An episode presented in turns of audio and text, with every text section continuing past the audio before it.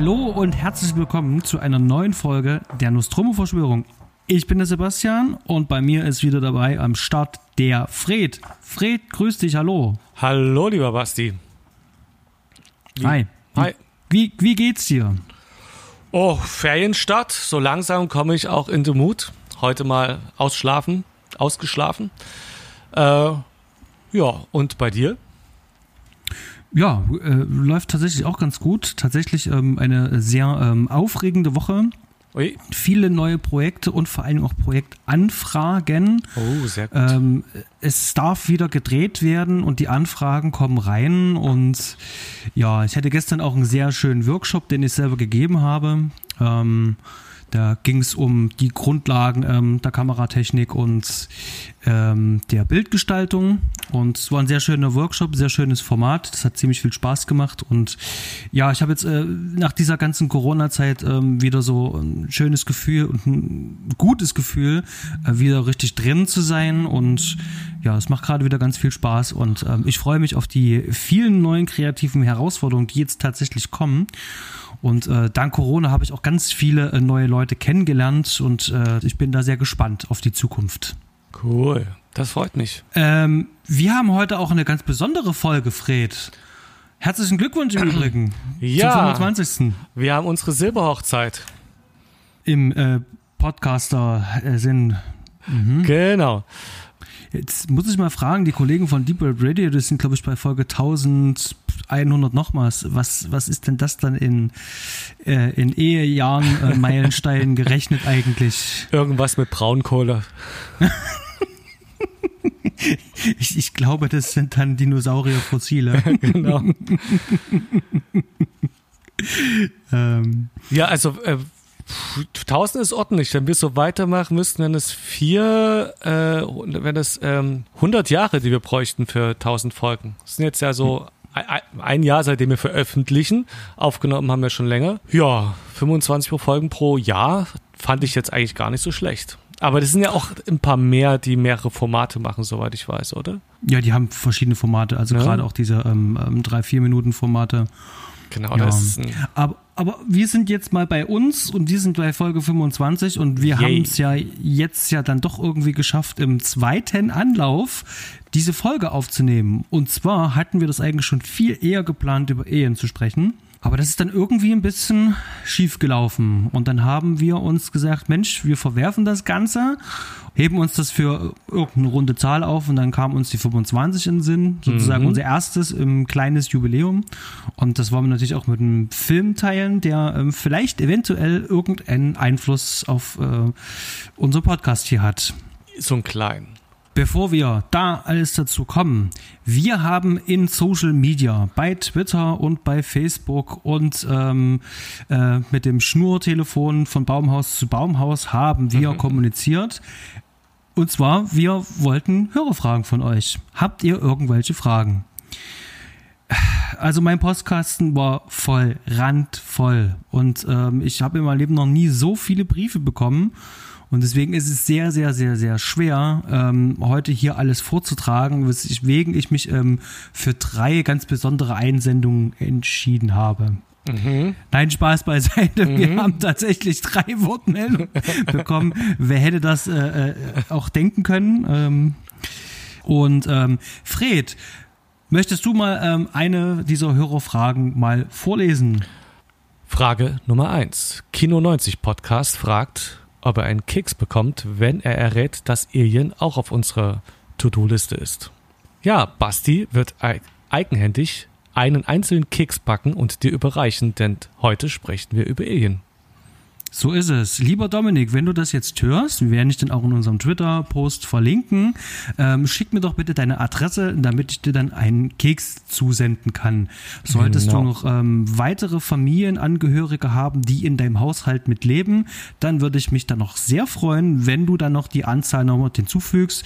Dann würde ich die entsprechende Anzahl an Keksen einfach noch mit draufpacken, damit es sich auch lohnt. Ganz genau. Noch ganz kurz für alle Leute, ähm, die den Podcast vom Dominik Stark nicht kennen. Kino 90 Podcast.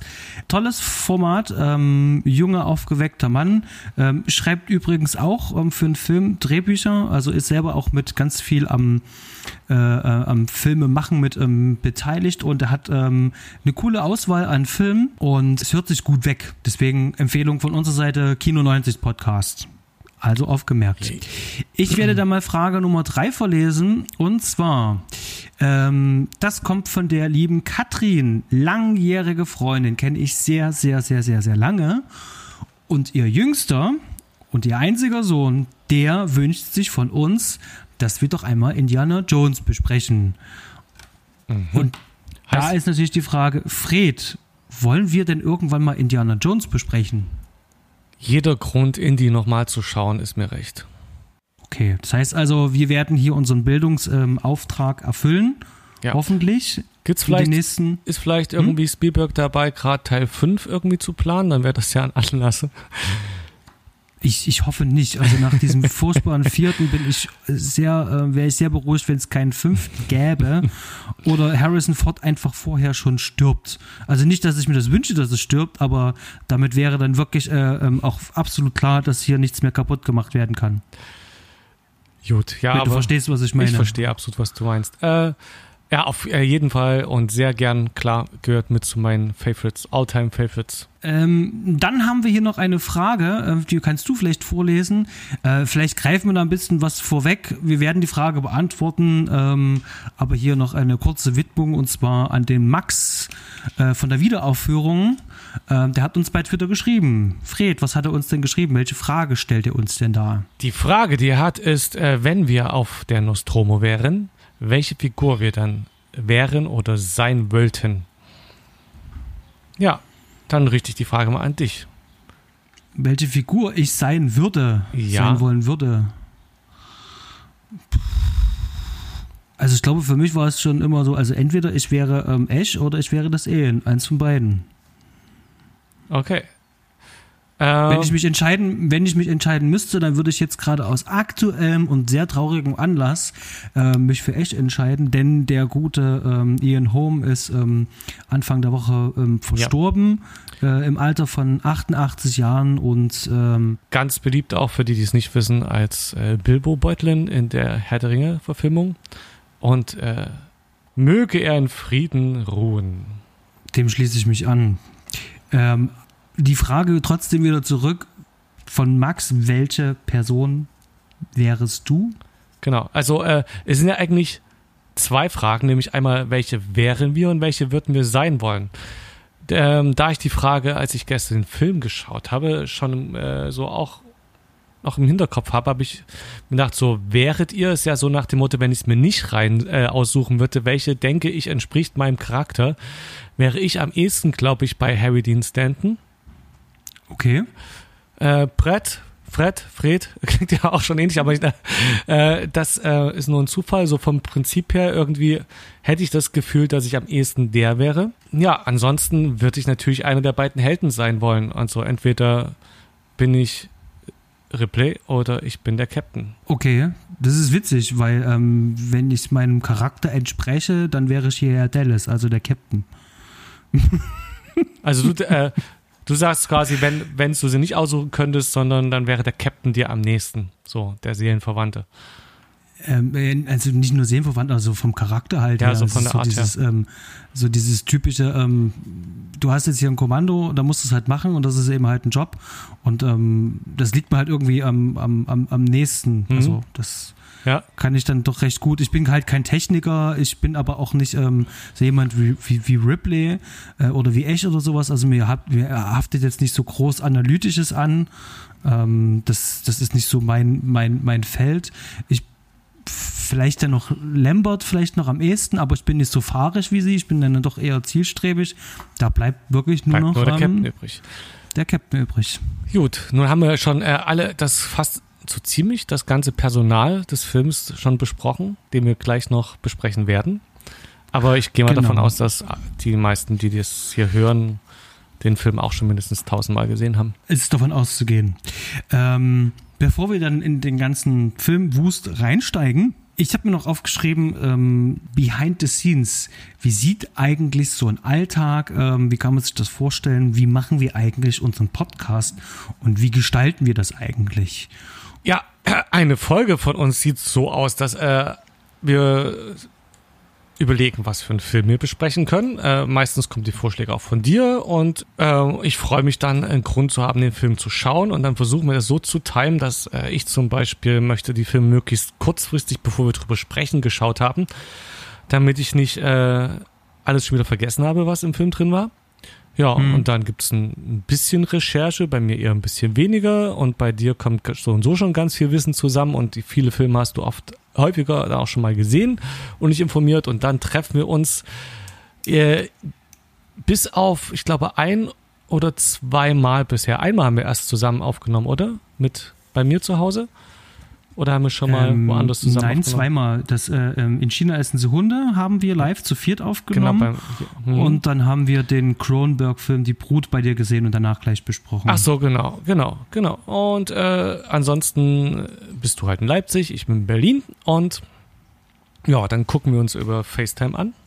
Dann synchronisieren wir uns durch Einzählen und Klatschen, damit äh, jede Aufnahme von uns äh, parallel läuft. Wir nutzen nicht so eine äh, fancy Dinge wie Studio Link oder Ultraschall und was es da alles gibt. Also jeder von uns äh, nimmt einzeln seine Spuren auf genau.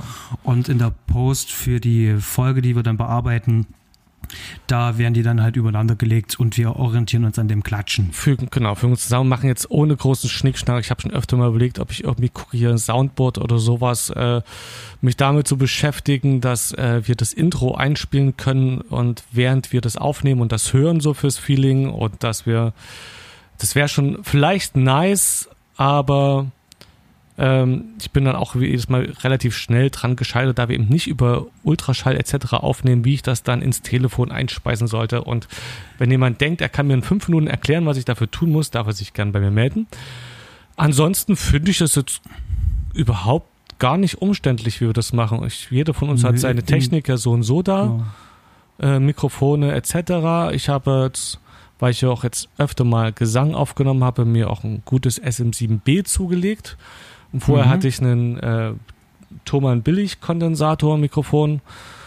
Du hast dir ein Podcast-Mikrofon, das per USB reingeht, so dass du keine äh, extra Soundkarte brauchst. Aber ich habe, weil ich hier zu Hause ein bisschen Musik aufnehme, habe ich Soundkarte und sowas so und so schon alles da gehabt, so dass wir eigentlich für, um aufzunehmen, gar keine so großen extra Anschaffungskosten hatten.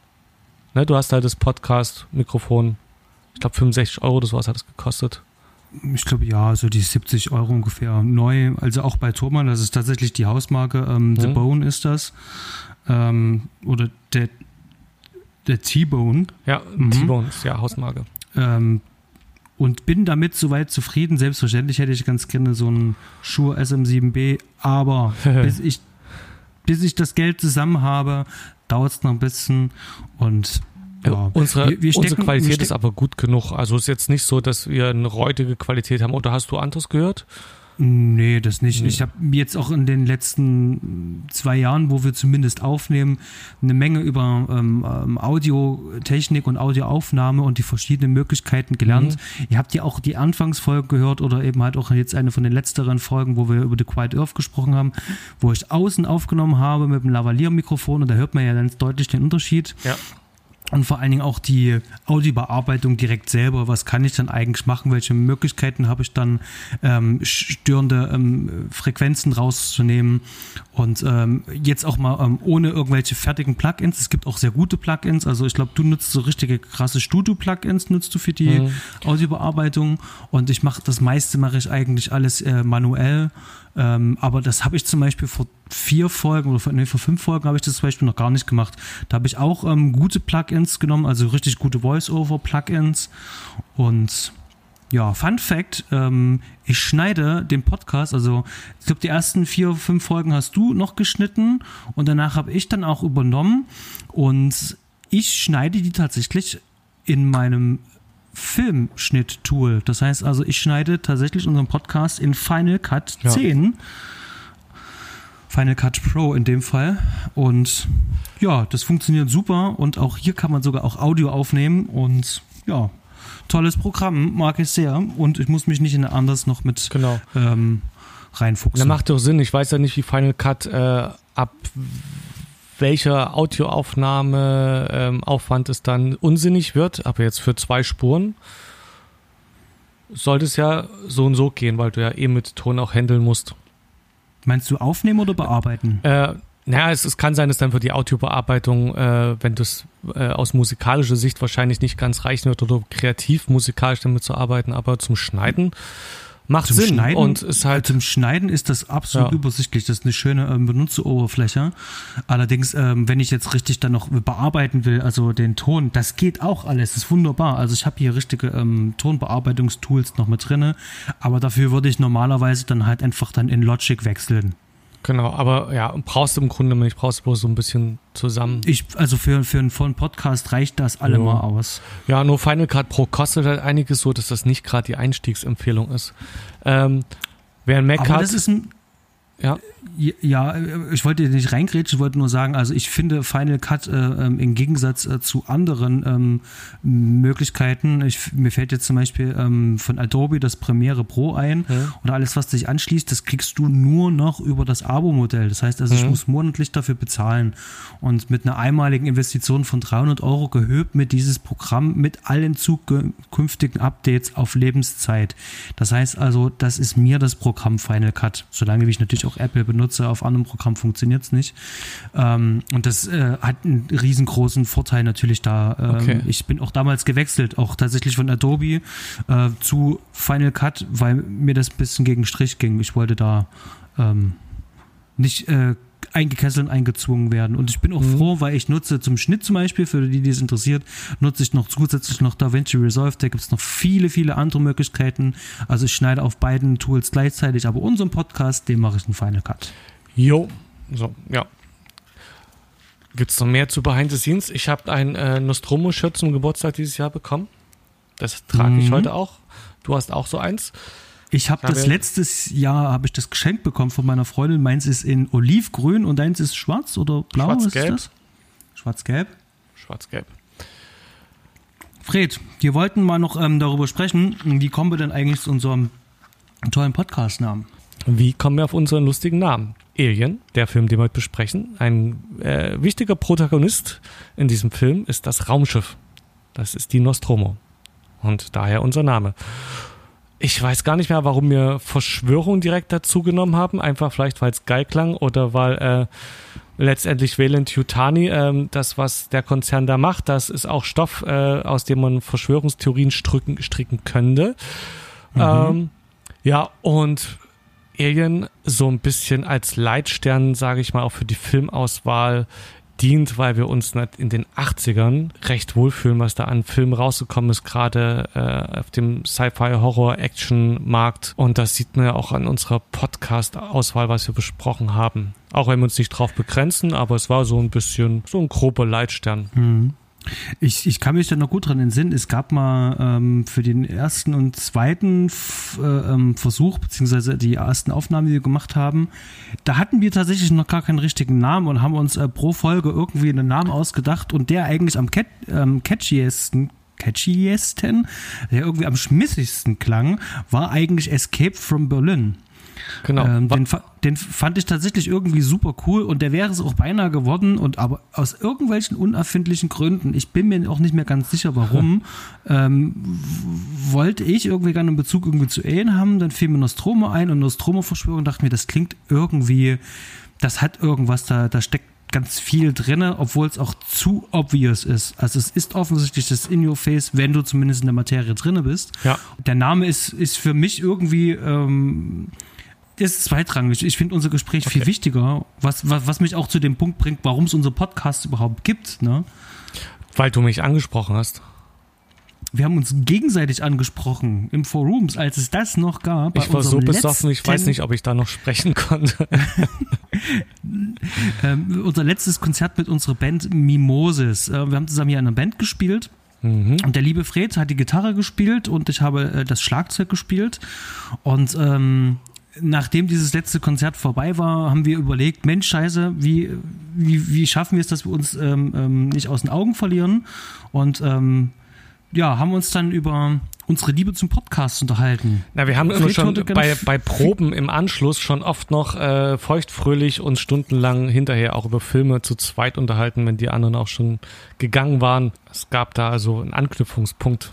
Da kam dann wirklich die Idee, er hört viele Podcasts und äh, ich höre viele Podcasts. Lasst uns doch selber einen Podcast machen. Und dann haben wir relativ zeitnah dann angefangen vorzuproduzieren, dass wir irgendwie auch versuchen, eine Linie zu finden. Mhm. Und genau das, dieses Vorproduzieren, hat uns, ähm, ich glaube, wir haben fünf oder sechs Folgen vorproduziert, hat dann dafür gesorgt, dass wir tatsächlich erst ähm, fast ein Jahr später, also um genau zu sein, zehn Monate später, wirklich erst angefangen haben dann zu veröffentlichen und haben natürlich auch dabei festgestellt, es hat sich viel geändert in diesen zehn mhm. Monaten. Also wir selber unsere Gespräche anders strukturiert haben sodass auch ein paar Folgen im Keller gelandet sind, also die niemals veröffentlicht worden sind. Ein paar Leichen.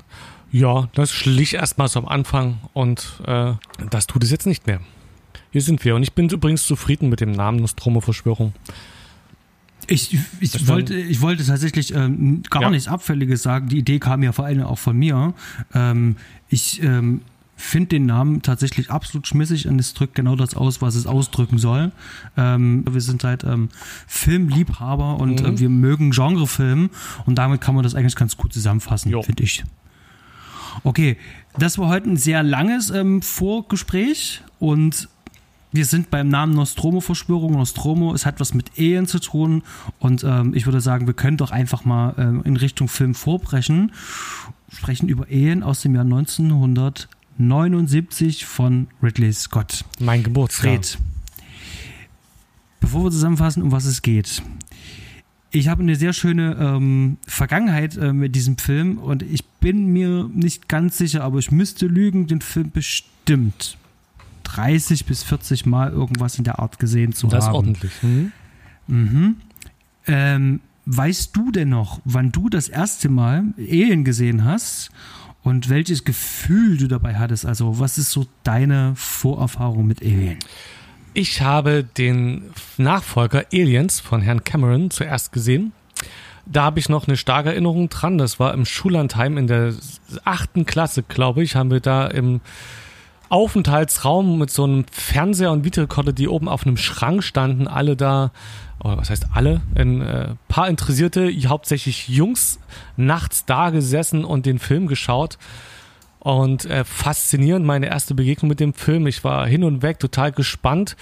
Dann kam irgendwann mal die Klassenlehrerin rein und schlug die Tür laut zu in einer passenden Szene, sodass so der ganze Raum schön zusammengeschrocken äh, ist. Ja, und äh, der Film ließ mich nicht los und ich wollte natürlich dann auch, hab glaube ich auch von dem ersten von Alien dann eher noch gelesen, bevor ich ihn überhaupt gesehen habe und war dann auch ganz heiß drüber, zu, äh, den Film zu sehen. Ich kann mich an das erste Mal schauen von Alien nicht direkt erinnern. Äh, an die Umstände, die Situation, wie lange das noch gedauert hat, bis ich den sehen konnte. Aber ich weiß, dass äh, also Aliens stand bei mir sehr hoch in der Beachtung und ich fand den richtig geil und dann habe ich Alien gesehen und wusste nicht mehr, oder konnte die nicht ranken und konnte nicht sagen, jetzt äh, welches besser oder schlechter. Der hat mich genauso geflasht und ich bin äh, absoluter Alien-Fan. Auf jeden Fall. Kein Nerd, aber ich liebe diese Filme und schaue die auch sehr regelmäßig, weil die einfach großartig und einmalig sind, beide. Und äh, beide auf ihre Weise auch ein bisschen anders. Ja, und Alien, äh, gerade das äh, ruhige, ähm, hat mich damals total ge äh, gecatcht. Dass es äh, nicht so schnell zur Sache geht wie bei Herrn Cameron und so äh, so eine ähm, monströse Mega-Action ist und äh, wo gleich richtig aufgefahren wird, sondern dass da am Anfang zum gleich erstmal ganz ruhig die Kamera durch dann ganz alle Sachen ganz langsam passieren und da eine wahnsinnige Spannung entsteht und da ganz viel mit ganz vielen Details gearbeitet wird. Ja, wie gesagt, ich kann mich leider nicht mal an meine Alien-Entjungferung erinnern, aber ich weiß, dass ich vom ersten Moment in Love war. Das, das, das glaube ich dir sofort. Das glaube ich dir sofort. Und ähm, mir geht's ähnlich. Ähm, ich weiß nicht, ob irgendjemand äh, da draußen, der uns zuhört, äh, äh das ZDF Montagskino noch kennt. Das gab es wohl in der Zeit ähm, zwischen 1990, 91 bis 1993, 94 muss es das gegeben haben. Mhm. 94, 95, irgend sowas in der Drehe. Es kann sein, dass es 95 sogar ist. Ich habe auf jeden Fall 94, 95, da muss ich 10 oder 11 gewesen sein, eine ZDF-Montags-Kinofolge aufgenommen, nämlich die mit Alien. Und man nimmt den Film auf und dann muss man natürlich schauen, wann man relativ zeitig äh, von der Schule äh, nach Hause gehen kann, um sich dann in Ruhe den Film anzuschauen. Mhm. Kann ich mich noch entsinnen.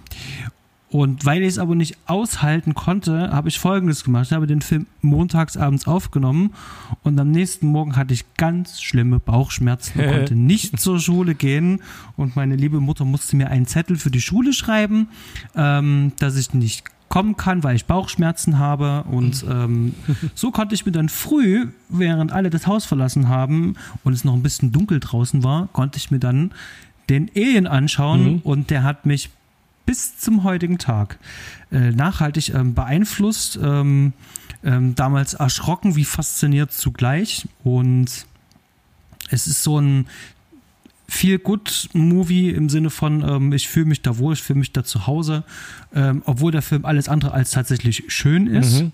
Also im klassischen Sinn, sondern er ist ja eigentlich dunkel und düster und ähm, hat mich auch zum Beispiel in meinem Drehbuchschreiben, der Art, wie ich ähm, Geschichten konzipiere, hat mich das auch ganz viel beeinflusst und äh, eher so unterschwellig. Aber ich äh, mag die Art und Weise, wie düstere Themen verhandelt werden. Und deswegen ist es für mich was ganz Besonderes, dieser Film. Deswegen macht Nostromo-Verschwörung ja auch so einen großen Sinn. Genau. Fun Fact: ähm, Als ich meine ähm, Abschlussprüfung damals in der Schule gemacht hatte, äh, hatte ich äh, mündliche Prüfung in Kunst. Mhm. Und ähm, wir sind dazu aufgefordert worden, die zwei Leute, die in der Kunstprüfung waren, jeweils zwei Vorträge vorzubereiten über einen Künstler, über den wir dann frei referieren sollten. Und ich hatte mich für einmal Caspar David Friedrich entschieden und Hans-Rudi Giger. Und ähm, ähm, eine von der in der Prüfungskommission saß, hat dann sozusagen die verkehrt rum Zettel dann eingezogen und das war dann Hans-Rudi Giger mhm. und dann musste ich dann vortragen und ein bisschen was erzählen. Und ähm, wie soll das auch anders sein? Ich habe meine Kunstprüfung mit einer Eins abgeschlossen. Yay. Herr Giger, auf dem äh, ein großer Teil der Designs in Alien und das Alien beruht. Ganz genau. Okay, ich würde sagen, reicht wir steigen in den Film ein, wir fangen an und unterhalten uns ein bisschen über Ehen. Allen voran, wer die Geschichte nicht kennt, wir fassen mal ganz kurz zusammen, um was geht's eigentlich in Alien. Ein Notruf lockt die Crew des Raumfrachters Nostromo zu einem unbekannten Planeten. Dort wiederum saugt sich ein fremder Organismus an einem der Männer fest. Dieser gelangt wieder an Bord und an Bord entwickelt sich der Parasit zu einer grauenhaften Bestie. Die Besatzungsmitglieder werden einen nach dem anderen der Kreatur zum Opfer fallen. Nur die zweite Offizierin, Ellen Ripley, bewahrt einen kühlen Kopf und nimmt den Kampf mit der grausamen Bestie auf. Jo. Schön kurz genau. und knackig. Das zehn kleine Jägermeister-Prinzip hier. Ich möchte das andere Wort nicht verwenden wollen reicht eigentlich auch, ich glaube, wer die Geschichte nicht kennt, ähm, an der Stelle sofort ähm, hier den Podcast anhalten. Schaut euch bitte diesen Film an und kommt wieder und hört uns äh, unseren Podcast an. Oder die diversen anderen Podcasts, die drüber gesprochen haben, sei es die Sine Couch, das Bahnhofskino und ähm, was weiß ich, wie viele Filmpodcasts es gerade aktuell gibt, die darüber schon gesprochen haben. Auf jeden Fall gefühlt alle. Und ähm, ich weiß nicht, ob wir jetzt großartig einen äh, großartigen Beitrag ähm, äh, dazu äh, haben können, aber ich, ich glaube, das ist nicht wichtig, denn wir, unser Name kommt daher und ähm, genau. Wir werden, äh, wir sind äh, leid nicht unter der Hybris, dass wir denken, dass wir da jetzt noch was Neues hinzufügen, sondern man kann ja auch nicht alle. Podcasts genau. hören. Äh, für, vielleicht, für unsere 2000 Fans, die halt, die wollen halt von uns wissen, wie wir über Alien sprechen. Vielleicht ergibt sich aber doch noch die ein oder andere Fragestellung und ein paar andere Sachen, ähm, die vielleicht jemand äh, so noch nicht gesehen hat oder vielleicht eine andere Perspektive drauf wirft. Genau. Okay, kommen wir noch ganz kurz zu den Hard Facts. Wir haben es schon gesagt, der Film ist von 1979. Der Film wurde pr produziert und zwar von 20th Century Fox. Jo.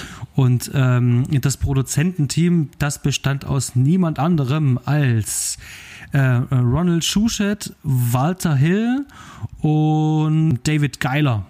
David Geiler. Genau. Äh. Die drei sind damit verantwortlich. Drehbuch kommt von Dan O'Bannon zusammen mit eben halt einem der Produzenten, dem Ronald Shusett.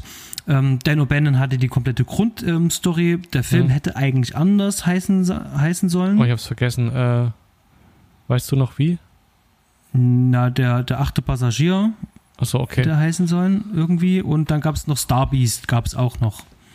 Ja, Star, glaub, Starbeast, genau. Und der, der, der Dan O'Bannon, der hat nämlich vorher mit äh, Carpenter Darkstar gemacht, äh, genau. den ich bis heute noch nicht gesehen habe. Das, der steht auf meiner Liste. Ähm, mhm. äh, und ja, der wollte halt statt einem witzigen dann ernsthaften Alienfilm machen. Und der hat auch das Wort Alien reingebracht und quasi ab dann die Welt geprägt. Während äh, Sting ja noch äh, singt, äh, wenn er von Alien singt, noch hauptsächlich äh, die Ausländer meint. Alien in New York ist, ist ab 79 ist das Alien der Außerirdische durch den Film. Genau, Englishman in New York ist aber trotz alledem aus von 88. Echt? Jupp. Na gut, dass das du das ist sozusagen weißt. schon, ähm, ja, ich bin ein riesengroßer Sting-Konnoisseur und ähm, gut, ich hätte, ich hätte das jetzt, ich wusste es nicht, ich hätte es wirklich eher Anfang der 80er äh, hingeschoben, das Album. Okay, dann. Ähm, nee, da war er noch mit The Police aktiv. Dann hat er wohl geschlafen der das Ding der, den Film verpasst. Aber, aber, aber, aber, Sting hat in Tune mitgespielt und äh, Tune hat ja auch einen großen Einfluss auf den Film gehabt. Da haben wir einen kleinen Nebenfakt, weil ja äh, ähm, te teilweise Leute in einer anderen Dune-Verfilmung von äh, einem Herrn Chodorowski mitspielen wollten, bevor der, dann äh, Jodorowski. Ähm, Jodorowski. Da gab es eine sehr schöne äh, Doku, ähm, Dunes, äh, nee, Jodorowski, äh, Jodorowskis Dune, die kann ich nur empfehlen. Ähm, wie so ein Mammutprojekt, mehr oder weniger, was äh, diese eine Person da ähm, aufgestellt hat, zerschellt ist, aber dabei sind in diesem Entstehungsprozess ähm, so viele kreative Menschen zusammengekommen, mhm. dass ähm, die vielen kreativen Menschen in der äh, Dune-Verfilmung natürlich dann auch mit äh, von, äh, von David Lynch zusammengekommen sind, mhm. aber auch hier bei Alien schon. Mhm. Ähm, unter anderem auch der Hans-Rudi Giger. Mhm. Ach, der war für Dune mit am, äh, am Start? War mit vorgesehen, okay, genau, gut, sollte da halt mhm. auch mitmachen. Und viele Sachen, ähm, äh, Set-Design etc., das gehörte auch mit dazu. Dann haben wir ganz wichtig ähm, die Musik von Jerry Goldsmith da ranken sich auch ganz viele Mythen und Gerüchte und auch ganz viel Wahrheit. Und Jerry Goldsmith hat aber auch irgendwann ähm, viele Interviews gegeben und hat nichts Gutes, überhaupt nichts Gutes an Herrn Ridley Scott gelassen, der sein ähm, wunderschönen, tollen Soundtrack zerstückelt hat. Ähm, den Soundtrack bekommt man tatsächlich auch nur in der original konzipierten mhm. Variante. Also es gibt sozusagen nicht äh, das für den ähm, Film zerstückelten. Ach so. Cut, das gibt es tatsächlich nicht. Ähm, wenn man das weiß, wenn man den Soundtrack schon oft gehört, und ich habe den sehr oft gehört, und sich dann den Film anschaut, dann merkt man, dass der ähm, zerstückelt ist wenn man darauf achtet, wenn man sich auf den Film einlässt, passt es ganz genau hin. Und ich glaube, ähm, Ridley, Ridley, Scott wollte jetzt hier äh, nicht äh, der Kunst von Goldsmith reinfuschen, sondern er hat halt einfach ganz klar sein Ziel verfolgt und wusste ganz genau, das passt jetzt an der Stelle, das passt jetzt an der Stelle und hier will ich das und das und das haben. Ja. Und ähm, die Opening ähm, Credits, die ich übrigens mir vor Aufnahme dieses Podcasts nochmal extra angeschaut habe, äh, die so stimmungsvoll sind mhm. mit diesem düsteren, ähm, minimalistischen Thema. Dieses ganz einfache war ganz anders konzipiert. Es wäre viel orchestraler, viel mhm. voller gewesen. Und das kann ich mir tatsächlich so nicht vorstellen. Ich finde das, ähm, wo Ridley Scott nochmal gesagt hat, nee, äh, Jerry, du musst hier nochmal ganz kurz ein bisschen minimieren, ein bisschen, es muss düsterer klingen. Ich finde das tatsächlich besser als das, was Goldsmith da ursprünglich dafür geplant hat. Ich kenne jetzt den Original-Soundtrack nicht, aber jetzt, ähm, äh, ich glaube, in irgendeinem Interview hat Goldsmith dann auch gesagt, er hatte irgendwie einen total geilen Soundtrack äh, gemacht und dann kommt der Ridley Scott an und sagt, er möchte das viel einfacher und viel düsterer und dann habe ich mich halt hingesetzt und habe halt irgend so ein Standard-Grusel-Dings gemacht und alle sind jetzt total begeistert und ich finde es scheiße. So in der Art hat es gesagt. Und so ist auch, wenn du dann äh, alle, die jetzt in den Interviews zu Wort kommen, finden, stehen total auf den Soundtrack, nur der Herr Goldsmith selber nicht. Ja, aber man sollte trotzdem den, den Original-Soundtrack sollte man auf jeden Fall mal ein Ohr riskieren. Das macht schon ganz viel Sinn. Ähm, man hört das schon alles raus, aber Ridley Scott hat sich, ähm, ich sag vorsichtig, ähm, aus diesem ganzen ähm, Berg an Musik hat er sich sozusagen das rausgesucht, was er am besten fand und dann dem Film unterschnitten. Das trifft es eigentlich schon. Also wir hören sozusagen nur einen Auszug von dem, was Goldsmith da eigentlich insgesamt komponiert hat. Mhm. Genau. Ähm, Kamera. Ähm, Derek äh, Wenlind, ähm, Schrägstrich Ridley Scott. Steht es da und, mit Schrägstrich? Nee, das eben sagst nicht. du jetzt, und, genau. Ja, ja, das, das, das sage ich jetzt und da würde ich vielleicht dann später dann nochmal mit drauf eingehen. Mhm. Ne? Warum, wieso? Weil es steht nirgendwo da. Aber ähm, für die, die sich irgendwann mit dem Film Poltergeist mal auseinandergesetzt haben, ist der Film von Toby Hooper oder ist der jetzt von Steven Spielberg? Und ähm, hier können wir das auch ähnlich sehen, sprechen wir aber nachher drüber. Genau. Ansonsten, Besetzung. Sigourney Weaver, Tom Skerritt, Ian Holm, Harry Dean Stanton, John Hurt, Veronica Cartwright, Japet Cotto. Dann haben wir ähm, Bola, Bol, Bolachi, äh, Padejo. Ach du meine Güte, kannst du es besser aussprechen? Nee. genau. Der Typ im Ehenkostüm, den haben wir hier. Mhm. Und Genau, in Helen Horton kann man vielleicht noch ähm, Honorable Mention als äh, die Stimme der Mutter, Mutur, erwähnen. Und damit haben wir sie eigentlich alle zusammen. Der Film wurde gedreht auf Panavision Kameras und zwar auf verschiedenen, auf drei Stück, alle verschieden, von groß bis klein, äh, im anamorphischen Filmverfahren. Und zwar in der Ratio 2.39 zu 1 auf 35 mm Eastman, nicht Kodak Eastman, ja, vor dem Zusammenschluss noch auf Eastman Filmen. Und der Film ist dann ähm, aufgebläht worden für eine 70 mm Version. Ähm, das wurde hinterher gemacht. Das ist ungefähr wie wenn wir heute in Full HD filmen oder in 2K filmen und das Ganze auf 4K hochskalieren. Mhm. Ähm, sowas ähnliches hat man damals auch schon gemacht. Genau. Soll eigentlich soweit reichen. Dann steigen wir mal in den Film ein. Ähm, Fred, willst du anfangen? Fange ich an? Ähm, ich fange an. Wunderschönes mhm. Opening. Ähm, äh, hatte ich auch gestern erst noch gesehen. Es war übrigens eine äh, wahre Bereicherung. Es hat mir echt Spaß gemacht. Ich hatte ja erzählt, ähm, ich hatte diese so eine Doku da bei YouTube rausgesucht und habe irgendwie halb eins mal gedacht, zum Einschlafen fange ich jetzt mal an, die Vorbereitung für unsere Folge heute. Habe da diese YouTube-Doku, ich glaube Beast Within oder so ähnlich äh, heißt das, ähm, und angeschaltet und es war, da redeten halt einfach Leute, es waren keine Untertitel dabei ähm, und mein Englisch ist jetzt gut genug, dass wenn ich äh, wach bin, dass ich da hätte halbwegs folgen können und vielleicht nicht alles mitkriege, aber halt so, weißt du, halb eins, so zum Einschlafen, dachte ich so, was ist denn das für ein Träger Scheiß? Und dann habe ich festgestellt, dass bei, ich habe den Film ja digital gekauft, dass da auch alles an Extras dabei ist, alles was nur geht. Cool und auch sämtliche, also mehrfach Audiokommentare und es gibt irgendwie zum 40-jährigen Jubiläum gibt es da äh, Fan-Kurzfilme, die da mit drauf sind. Ich bin gar nicht dazu gekommen, alles zu schauen, was da geht und ähm, wo wollte ich jetzt hin? Genau, äh, dann bei den Audiokommentaren sagen die so schön, da haben die, äh, wenn der Film anfängt, so ganz ruhig, baut sich die Schrift so auf von Alien und dass das äh, dass sie da auch ewig überlegt und gesucht haben, wie die eigentlich ein gutes ähm, Intro machen, hatten überlegt, das mit Knochen, Blut und Gedärms zu machen. Und letztendlich ist das, trifft dieses Intro die Stimmung einfach perfekt. Also der Ridley Scott hat auch selber gesagt, dass das Intro und der Schriftzug, glaube ich, so, dass er so ein passendes nicht nochmal in seiner Karriere hatte.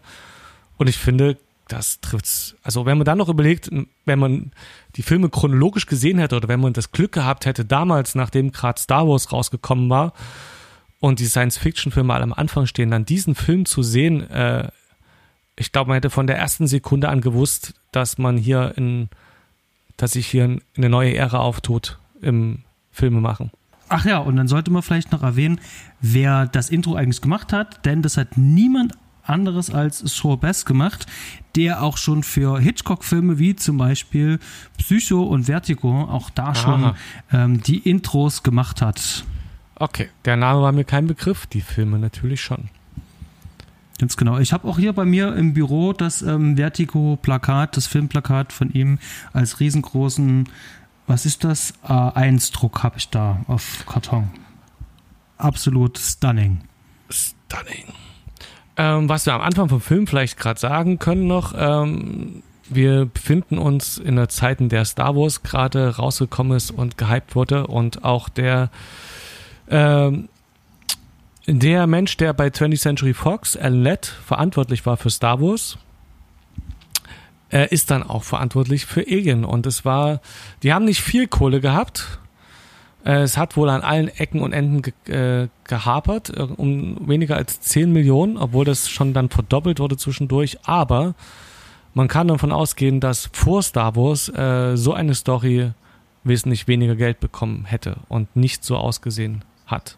Mhm. Also im mhm. Grunde genommen äh, ähm, vor Alien auf der Kielwelle äh, vom, von Star Wars mit auf dem Hype. Und dadurch war es überhaupt möglich, so, ein, so einen Film zu machen, der aussieht, als hätte er locker dreimal so viel gekostet. Mhm. Und da gab es äh, einen witzigen Fun-Fact noch dazu, als der Film dann ähm, an Ridley Scott angetragen worden ist, der die Leute auch ähm, sehr, sehr, sehr gut beeindrucken konnte, indem er dann natürlich gleich ein paar ähm, ein paar Concept Arts angefertigt hatte zu dem Film. Mhm. Ähm, hat er auch gesagt, ähm, wie viel ist das Budget? 11 Millionen? Das mache ich euch auch in 8. Und damit war dann sozusagen auch der Zuschlag, dass sie dann hinterher noch ein paar Millionchen gebraucht haben, aber der hat das war trotzdem noch unter dem eigentlichen Budget. Also er war tatsächlich noch drunter, unter dem, was eigentlich vorhanden gewesen wäre. Mhm. Und das ist tatsächlich auch ein Ruf, der okay. mit Ausnahme von Blade Runner ähm, Ridley Scott bis heute auch noch anhaftet, dass er sozusagen in Time und on Budget arbeitet und meistens sogar auch noch unter dem Budget arbeitet, weil er sehr effektiv und effizient arbeitet. Nicht schlecht, genau. wenn man überlegt, was da für Arbeit drin steckt. Also was für, für Ganz Teilverliebtheit auch. Ganz genau. Nach dem äh, Credits, äh, nach dem wunderschönen Credits, ähm, das sind wirklich, wie ich finde, auch die stimmungsvollsten ähm, äh, Credits, die ich mir gerne jedes Mal wieder anschaue und nie langweilig werden und mich auch in die Stimmung des Films toll reinziehen. Mhm. Es ist schade, dass es das heutzutage viel zu selten gibt. Ähm, es eigentlich schon los? Wir kriegen das Schiff gezeigt. Die Nostromo genau. kriegen wir Und damit gezeigt. eigentlich etwas, was im Cast auch mit aufgeführt werden sollte, denn ich behaupte mal, dass äh, die sehr intensiv mit dem Schiff interagieren und dass das eine sehr wichtige Rolle spielt in dem Film. Dass es eigentlich schon fast mit äh, in den Hauptrollen aufgeführt werden müsste. Genau, deswegen hatten wir es ja vor uns auch mit, ähm, ich hatte es vor uns extra mit aufgezählt, als ich die Besetzung durchgegangen bin, habe ich auch Helen Horton als ähm, die Stimme von ja. Mutur genau. ähm, gleich noch mit aufgezählt, denn die wird viel äh, im Mittelpunkt stehen, mit der wird viel gesprochen und ähm, genau, aber was ist denn die Nostromo eigentlich für ein Schiff? Ähm, es ist ein Frachtschiff und mhm. ähm, man kann da auch äh, diesen Film als einen Trucker-Film im All beschreiben. So haben ja auch die Macher das selber ein bisschen gesagt und genauso fühlt sich auch an.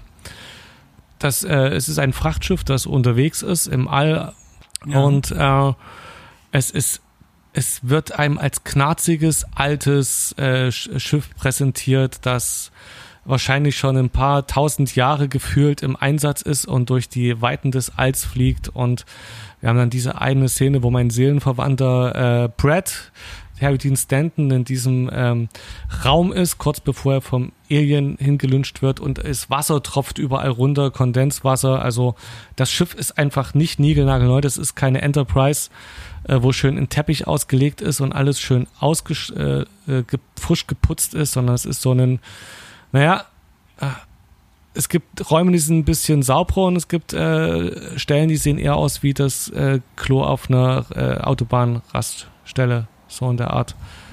Aber alles schön im Used-Look. Ja. Mhm. Ähm, Das ist, glaube ich, ähm, Bestandteil ähm, der meisten ähm, Analysen zu diesem Film. Dieses ganze Raumschiff, wie es aufgebaut ist, mhm. was das für eine Bedeutung hat. Diese, diese, diese Szene, wo die dann aufwachen aus diesem mhm. Hyperschlaf, die ja sich gleich anschließen wird, äh, dass das wie so eine Geburtsszene ist, weil alles so steril und weiß ist. Und das steht dann im Kontrast zu diesem schmutzigen, dreckigen Raumschiff, wo die dann sozusagen in dieser düsteren Welt halt rumlaufen und sozusagen schon als ähm, äh, Mini-Parabel schon am Anfang dem Film ähm, äh, schon voransteht. Ähm, da ist so viel da drin, was entweder reingelesen wird, reingelesen werden kann. Ähm, ich finde, und ich bin mir auch ziemlich sicher, da ich äh, Ridley Scott wirklich für einen sehr ähm, äh, äh, cleveren und vor allen Dingen ähm, geschickten Inszenator halte, der ähm, das meiste halt aus minimalen Sachen schöpft. Also ist eher ein Minimalist, auch wenn er viel, mit viel Budget umgehen kann. Mhm. Aber er braucht nicht viel Story, um da sozusagen das mit Bildern aufzuladen. Und die wiederum äh, sorgen bei uns dann halt in den Köpfen, dass wir Assoziationen ja. herstellen können, dass wir ähm, Bedeutungen reinlesen können. Er nimmt sich sehr viel Zeit dadurch, dass er auch äh, selber ähm, äh, Grafikdesign studiert hat, äh, äh, dass dann eben halt auch äh, die Figuren, die die Person umgeben, ähm, ähm, Form annehmen, die auch wiederum aufgeladen sind. Und äh, das zeichnet sozusagen auch den Film aus. Wir haben also ganz viele ähm, äh, Formen, die eine Bedeutung haben, die, die irgendwas für uns, also mhm. irgendwas auslösen. Und ich äh, ich glaube, da, da, da kommt das auch wahrscheinlich auch her, dass man äh, ganz viel über diesen Film zu lesen und zu hören findet und ganz viele Meinungen äh, auch dazu auch hat. Das sieht man. Ja, das sieht man. Der Film fängt auf jeden Fall ganz schön ruhig an mit einer Fahrt durchs Schiff, bevor dann ähm, die Aufwachszene kommt. Also zuerst haben wir das ruhige, dunkle Schiff und dann fährt es dann in den, ins Cockpit. Da haben wir die Helme, wo wir dann sehen, dass auf einmal da irgendwas anfängt zu flackern und sich irgendwelche Informationen ähm, vorbeirauschen. Ich weiß nicht, wie detailliert du reingehen möchtest. Du kann, man kann in dieser Szene jetzt, man kann in jeder verdammten Szene in diesem Film viel reinlesen oder viel raussehen, weil direkt zum Beispiel gesagt haben da, dass das so aussehen sollte, als wenn da die zwei Bildschirme miteinander kommunizieren. Ähm, dass das automatisch geflogen wird. Das war die Assoziation, dass dieses Raumschiff automatisch mhm. geflogen wird.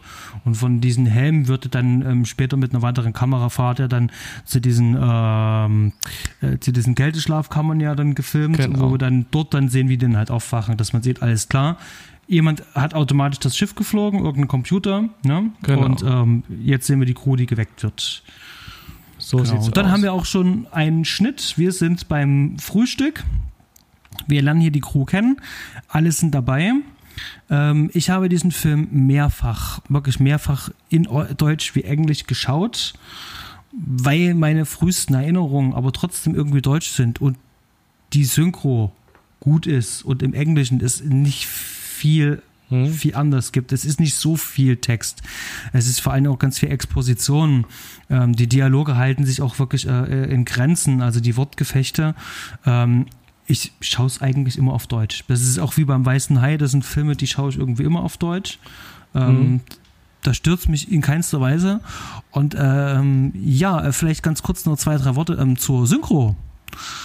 Ähm, Sigourney Weaver wird hier noch ähm, äh, von der äh, guten Halgard äh, Bruckhaus gesprochen. Und kennt noch jemand Dr. Stefan Frank, der Arzt, dem die mhm. Frauen vertrauen. Mhm, mh. So ein RTL-Arzt ähm, äh, Sendeformat, mhm. Arztserie. Genau, der Sigmar Solbach, der synchronisierte den Tom Skerritt. Oha.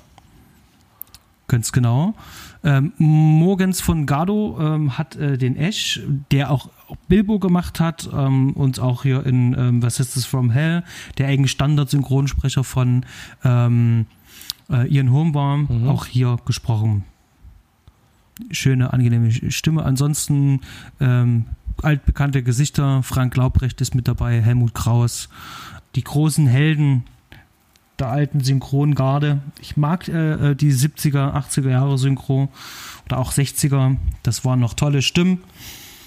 Ich habe auch das Gefühl, wenn ich heutzutage im Kino bin, ähm, bis auf ein paar wenige Ausnahmen, ähm, so ein so ein Brei zu hören, aber das glaube ich hatten wir auch schon mal thematisiert, ähm, dass äh, der Synchronisationsprozess äh, dadurch, dass sich allgemein dieser Prozess des Synchronisierens ja verändert hat, dass die nicht mehr zusammen im Studio stehen, sondern eben halt alleine da sind und okay. da auch ein bisschen äh, es, es, fehlt sozusagen äh, die, diese, diese Stimmung, die, die die Schauspieler untereinander haben oder in dem Fall die Synchronsprecher, die fehlt, die geht verloren. Ich, hab, ich mag auch neuere Sachen lieber im Original hören wenn das möglich ist. Ich finde dann, wenn ich mal eine Synchro höre, das oft äh, fühlt sich das nicht so gut an. Auch wenn Tonqualität und insgesamt die Synchro, also was die Synchronizität zum Beispiel angeht, sind die Deutschen ja immer noch Weltmeister. Wenn du da in anderen, ja. in anderen Staaten guckst, die haben nicht so ein, äh, so ein hochwertige Synchro wie wir, die dann total neben, neben dem Mund geredet wird und was weiß ich was. Und äh, an sich haben wir eine gute Synchro im Weltvergleich, aber es fühlt sich einfach nicht so gut an. Ich bin natürlich auch mit den alten Synchros auf, aufgewachsen und da hat man das Gefühl, dass das, es klingt nicht so clean, es klingt irgendwie lebhafter. Hm. Genau. Aber weiter eine Geschichte, wir sind ja gerade noch beim Frühstück, die Crew ist gerade aufgewacht und die Crew erfährt jetzt mehr oder weniger, ähm, dass sie ein bisschen zu früh dran sind. Die sind ja gerade mit ihrem ganzen Erz, was sie da an Bord haben, auf dem Weg zur Erde. Mhm und jetzt erfahren die, dass die äh, ein paar ähm, tausende Millionen Kilometer ähm, noch zu weit von der Erde entfernt sind. Und warum? Da wurde irgendwo ein akustisches Barkensignal, ein Notruf empfangen. Und ähm, jetzt wird der Crew hier afforded. Leute, ähm, in unseren Verträgen steht drinne, dass wenn irgendwo ein Signal eines eventuell fremden Lebewesens Ursprungs äh, herkommt, müssen wir dem Ganzen nachgehen. Und äh, da sehen wir hier auch ähm, die, ähm, wie die Figurenkonstellationen sind, also dass sich hier der, der Tom Skerritt als äh, Captain Dallas hier ähm, vor seinen Leuten halt auch durchsetzt. In dem Fall sind das hier Harry Dean Stanton und hier Beth Cotto, die dir hier so ein bisschen Kontra geben wollen, aber der kriegt die da eigentlich ganz mhm. gut gefasst. Und äh, Ian Holm wurde auch schon ein bisschen dargestellt, der hier genau dazwischen steht und uns diese Informationen ähm, sehr nüchtern und trocken ähm, vorträgt. Ja, und dann wird alles in die Wege geleitet und ähm, wir müssen Richtung LV 426 äh, fliegen und ähm, diesem ähm, Signal mal nachgehen. Ähm, jetzt ein kurzer Zwischeneinschub und zwar, es gibt die Kinofassung und es gibt einen sogenannten Director's Cut. Mhm. Ich sage bewusst so genannt, denn Ridley Scott ist mit seinem Original-Kinofassung absolut zufrieden. Mhm und hat damit keine Probleme gehabt. Und es ist genau die Version, die er sich heute auch gerne noch selber angucken würde. Ja, Im Zuge des digitalen Zeitalters mhm. hat er sich dafür aber entschieden. Ähm, es gab damals ähm, die ähm, Quadrologie, die ich übrigens auch zu Hause habe. Das sind vier Filme auf DVD plus fünf weitere DVDs äh, mit Bonusmaterial. Mhm. Das heißt also zu jedem Film eine CD und dann noch mal eine neunte, wo auch nochmal gesammelte Werke drauf sind. Und da ähm, sagt er natürlich auch dort schon im Vorprogramm, jetzt hatte ich hier die Möglichkeit, das Material nochmal durchzuschauen, ein paar Szenen zusätzlich mit reinzunehmen und dafür ein paar andere Szenen zu verschlanken. Und ich weiß nicht, welche Version du geschaut hast. Hast du die Kino-Version? Also gestern habe ich die Director's Cut geschaut und äh, mhm. ähm, es war ein bisschen undurchsichtig vom Ansteuern, wo jetzt was äh, da ist. Ich glaube, ich habe die Director's Cut gesehen. Die sind, ist ja okay. nur, ne, es sind, glaube ich, tatsächlich zwölf Minuten irgendwie Unterschied, ne? Ähm, hat Ridley Scott da vorher gesagt. Aber ich weiß jetzt leider nicht. Nee, es sind drei Minuten eigentlich. Echt? Okay, ich glaube, ich glaube, hm, ah, ich ah, erinnerte mich jetzt was anderes, was er gesagt hat. Ich habe, wie gesagt, mit Audiokommentar geschaut und war äh, zum ersten Mal und war gestern dann mehr mit dem Audiokommentar beschäftigt und äh, was da an Inhalt rüberkommt und habe hm. jetzt nicht so drauf geachtet, was die Änderungen sind und was, hm. ob ich das mitkriege. Hier geht's, ähm, wo, weil ich es gerade jetzt ähm, selber ähm, unterbrochen habe, genau an der Stelle, wo man jetzt sozusagen zurückfliegt. Ähm, mhm. Hier kriegen wir sozusagen so ähm, so eine von diesen Szenen mit ähm, erweitert und zwar, wie die dieses ähm, Barkensignal nochmal abhören, wie die nochmal dastehen und ähm, versuchen rauszufinden, was das ist, wo die eigentlich sind, ganz genau, versuchen ja selber noch ähm, mhm. das äh, rauszufinden und dann wird ja dann schon der Flug koordiniert, also das ist eine von den Szenen. Ähm, wir gehen weiter. Wir springen jetzt mal einen kleinen Teil und zwar sind wir jetzt schon im Landeanflug auf 11V426. Schiff kommt ein bisschen Turbulenzen rein und landet ein wenig unsanft auf dem Boden von LV426. Und dort ist es ein wenig zugig und ein wenig rau. Ein sehr ähm, trostloser, düsterer Planet. Es stürmt dort und äh, die äh, die, die, äh, die Außenatmosphäre ist jetzt nicht unbedingt ähm, äh, lebensbejahend. So, das heißt also, äh, wenn man rausgehen wollte, um dem ähm, nachzugehen, müsste man auf jeden Fall Schutzklamotten anziehen. Und das passiert ja auch. Es wird ein Außenteam zusammengestellt da ist äh, was Atmosphäre, wie du sagst, irgendwie ähm, war da der Kommentar von irgendjemanden, da ist noch gar keine Atmosphäre, äh, ähm, als er da, als sie mit dem Raumschiff den Anflug haben und äh, Ridley Scott einfach gesagt, ist mir egal, ich brauche das, um zu sehen, äh, um, um zu verdeutlichen, was da passiert. Der hat wohl mit ganz viel Rauch insgesamt gearbeitet. Ähm, und hat dann zum Beispiel dann auf dem Planeten irgendwie ewig rumgewedelt, äh, selber mit einem Fächer, um den Rauch richtig gleichmäßig verteilt zu haben, um so eine richtig dicke dicke Luft da zu schaffen, auch optisch. Fand ich wahnsinnig faszinierend. Hm. Ähm, weil du es jetzt gerade sagtest, ähm, äh, die, die, die Außenszenen, also das, was man von dem Planeten sieht, das sieht man ja eigentlich, wenn man so will, immer nur ähm, von irgendwelchen Monitoren, mhm. nie selber mit der Kamera draußen ähm, oder irgendwelchen digitalen Anzeigen. Mhm. Und äh, da hat Ridley Scott auch gesagt, ähm, dass das die einzige äh, Möglichkeit war, ähm, hier eine bedrohliche Stimmung zu schaffen, denn das Set, das abgefilmt, hätte das lächerlich ausgesehen aufgrund ja. Es war irgendwie zu klein Größen, alles. Hm? Der Größenverhältnisse. Und ich finde, das ist tatsächlich wirklich ähm, äh, bemerkenswert, denn es funktioniert. Denn wir, wir, also er hat es mit, in dem Fall mit einer Videokamera einfach nur abgefilmt, also ein Monitor hat er einfach nur abgefilmt, die sozusagen diese, ähm, diese Kulisse da mhm. gerade abfilmt, also gerade filmt. Und ähm, das ist dann das Bild, was wir dann im Film sehen. Das heißt also schemenhaft, das sind dann immer Artefakte drin, also diese typischen Videokopie-Artefakte sind mit drin, äh, Übertragungsinterferenzen ähm, äh, und sowas. Und das, das, wir sind sozusagen immer abgelenkt, versuchen uns darauf zu fokussieren, aber es gelingt uns nicht und wir können das nur erahnen. Und das, was wir erahnen, schafft ein ganz anderes, düsteres ja. Bild. Und dazu kommt dann natürlich auch noch ähm, dieser, dieser ähm, äh, Sound, den dieser Planet halt macht, dieses Heulen da draußen von dem ja. Wind und äh, das, das, das, das Atmen des Schiffs, also dieses, dieses Schiffsmotor, den ja, man genau. trotzdem noch hört, der immer noch irgendwie noch da ist. Und das Ganze, das schafft wirklich so eine unheilvolle Stimmung. Und da kommt dann noch ähm, dieser ganz dezente ähm, äh, ähm, Soundtrack von, von Goldsmith noch mit rein. So ganz da kommt er noch mit in das Sounddesign mit rein, aber schon allein Sounddesign und das, was wir da an Bildern sehen, das ist schon äh, ausreichend, ähm, um das zu charakterisieren, dass es da unten vielleicht doch nicht so cool ist und dass es vielleicht doch kein äh, Notsignal ist, sondern vielleicht irgendwas anderes. Aber das findet ihr jetzt das Außenteam raus. Das Außenteam besteht aus der Captain, Dallas und Lambert. Ach, Lambert war es, genau. Äh, die drei gehen raus. Ähm, die haben ja auch, ähm, äh, fahren dann auf dem Fahrstuhl nach unten und da hat dann äh, Ridley Scott, äh, weil der die haben zwar irgendwie einen 20 Meter hohen Landefuß ähm, bauen lassen und das wirkt ihm noch zu, zu klein und da hat er einfach äh, seine Kinder und die vom Kameramann die Kinder in Raumanzüge gesteckt, damit der Landefuß noch größer aussieht. Äh, das sind so schöne Facts, die den Film nochmal ganz anders wirken lassen.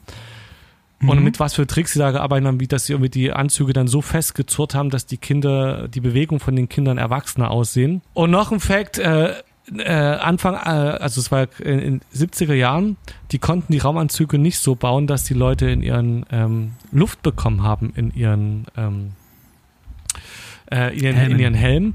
Und die sind erstens immer beschlagen, damit hatten die Probleme. Das sieht man auch ziemlich oft im Film, macht natürlich aber auch eine geile, geile Optik. Und gleichzeitig mhm. standen die immer ganz kurz davor, ohnmächtig zu werden, weil nicht genug Luft in die Helme reingekommen ist. Was jetzt wohl möglich war, war da, damals einfach technisch und vom Geld her wohl auch nicht drin. Ja, und äh, so stolpern die da auf dem Planeten rum, mit diesen, mit der Videokamera gefilmt eben und äh, dann kommen dann in dieses geile Raumschiff, das schon von außen so schön wie so ein Hufeisen aussieht. Und äh, ja, dann kommen da rein und befindet sich in einer komplett neuen Welt. Genau. Das, das sieht alles aus, ähm, das, äh, das kann man ganz schwer in Worte fassen. Das ist, ähm, das fühlt sich an wie so eine feucht warme äh, Höhle, aber so schwarz aus so einem schwarzen Lavagestein irgendwie auch. Und wie als wären in der Wand, ähm, äh, wie in Kutner Hora, ähm, als wären das ähm, irgendwelche ganz komischen Skelette oder ja, Knochen. Ja, als würde man durch die Innereien von, von einem Dinosaurier oder sowas laufen. Ne, so, so versteinerte, versteinert ja. irgendwie so. So, so sieht das alles auch aus und dann äh, winden die sich dann durch äh, viele Höhlen und Gänge, äh, finden dann irgendwo eine Luke und äh, mhm. da seilt sich dann durch die Luke, seilt sich dann der Ken ab und der kommt dann in eine riesengroße Halle. Ja. Und die ist, ähm, in dieser riesengroßen Halle ist so ein Boden und der ist mit so einem schwarzen Laser, ist der sozusagen so ein bisschen so bedeckt. Und äh, unter diesem schwarzen, äh, Quatsch, blau, unter diesem blauen Laser, ähm, da befinden sich irgendwelche komischen Eier. Ja, und in dem Raum steht auch ein riesengroßer, äh, verste äh, toter, versteinerter Typ, der Navigator. Nee, das ist doch der Raum. Stimmt, das, das ist der Vorraum noch davor. Äh, die kommen, stimmt, die kommen erst in so einen großen Raum, wo die diesen. Äh, genau, diesen, äh, das ist ähm, davor, bevor der Luke, genau. Und das ist ja nicht ganz unwichtig. Zumindest für das, was dann irgendwann später mal noch kommen soll. Ja. Na, es ist in dem also, Film ist es halt, äh, es ist halt Wahnsinn, wie viel Aufwand dafür betrieben wurde. Da wird es ja nicht mehr später nicht mehr aufgegriffen. Da ist dieses Raumschiff, da ist dieser Typ, wo du denkst jetzt, okay, jetzt lerne ich eine neue Zivilisation kennen oder sowas. Und ähm, das bleibt so ein Mythos in den ersten Filmen. Mhm. Äh, dieser Navigator, der da versteinert äh, in, also, also, es sieht einfach, einfach nur geil aus, das Ding, ähm, da rumsitzt und du weißt nicht, warum, was, äh, du weißt nicht, gehört er zu den was Aliens dazu oder ist der von den ist du, der Aliens überfallen? Du weißt ja in dem, zu dem Zeitpunkt noch gar nicht, äh, dass es irgendwelche Aliens Nein, gibt. Jetzt zu dem, zu dem Zeitpunkt weiß es nicht, aber jetzt so hinterher, wenn man den Film gesehen hat und sich dann denkt, okay, und was hat er jetzt damit zu tun und was ist auf, wo kommt die Aliens jetzt her? Wenn der Film einen beschäftigt, gibt er einfach keine, nicht genug Anhaltspunkte, um sich irgendwie festzulegen, sondern du kannst dann ewig nachdenken, äh, wo das Alien und, also was das Alien mit diesem Navigator und dem Raumschiff zu tun hat. Mhm. Und da ist ja auch schon so ein kleines Foreshadowing, da gibt es ja in diesem ähm, versteinerten Alien gibt es da irgendwie so ein Loch drinne, aber kein Einschussloch, sondern irgendwas, was von innen nach außen halt rauskam. Mhm. Da gab es sozusagen da schon so ein kleines For muss Foreshadowing. Erst mal, muss man erstmal sehen, genau, da, äh, da achtet man ja noch nicht drauf, ja, genau. Genau. Und ähm, genau, danach äh, geht es ein bisschen weiter. Dann finden die tatsächlich das Loch, wo sich dann Ken abseilt und der kommt dann in diese Höhle, von der ich gerade gesprochen habe, mit dem blauen Laser. Der blaue Laser, der war geborgt. Denn im Nachbarstudio hat eine Band ihr Live-Set gerade geprobt und haben einen neuen Laser ausprobiert. Und äh, die Band war The Who. Selbstverständlich ist es The Was Who. Für, wer? ähm, ja. Wortwitz. Wortspielkasse. Ach was. Ähm, und äh, der Witze muss man erklären, sonst kann man nicht drüber lachen. Ähm, genau. ähm, genau. Der Hu, zufällig, genau. Und äh, genau wieder so ein Zufall im Nachbarstudio probt diese Band mit dem Laser. Ridley Scott holt den, den Laser ran und der bringt nochmal so eine extra geile Note rein. Mhm, ganz genau. Dann passiert, was passieren muss. Ähm, der guckt dann halt einfach runter, was sind das für komische Gebilde? Sieht irgendwie aus wie Eier. Oh, da bewegt sich was und zack, puff, ganz schneller Schnitt. Das sind, glaube ich, fünf Schnitte in dieser ähm, äh, Szene, wo der Facehugger rauskommt. Also fünf schnelle Schnitte, mhm. um dir zu simulieren, ähm, dass da ihm jetzt was ins Gesicht springt. Übrigens, äh, äh, dieses Vieh, was man da sieht, also diesen Facehugger, mhm. ne, den du da in dem Ei da drin siehst, die, die, diese, diese Bewegung, die das macht, das macht Ridley Scott selber mit seinen Händen. Ach so, okay. Das sind seine Hände, genau. Und ähm, die haben auch das, diese Szene verkehrt rum gedreht ähm, in dem Ei selber. Das sieht so aus, als würde sozusagen ähm, von dem Ei irgendwie Wasser wegtropfen. Ganz merkwürdig. Mhm. So, genau. Ähm, ja, der Facehugger fliegt ihm ins Gesicht und dann haben wir einen Umschnitt. Ähm, wir sind im Raumschiff, die Verbindung ist abgebrochen. Ähm, Ian Holm hört von der Außencrew nichts mehr.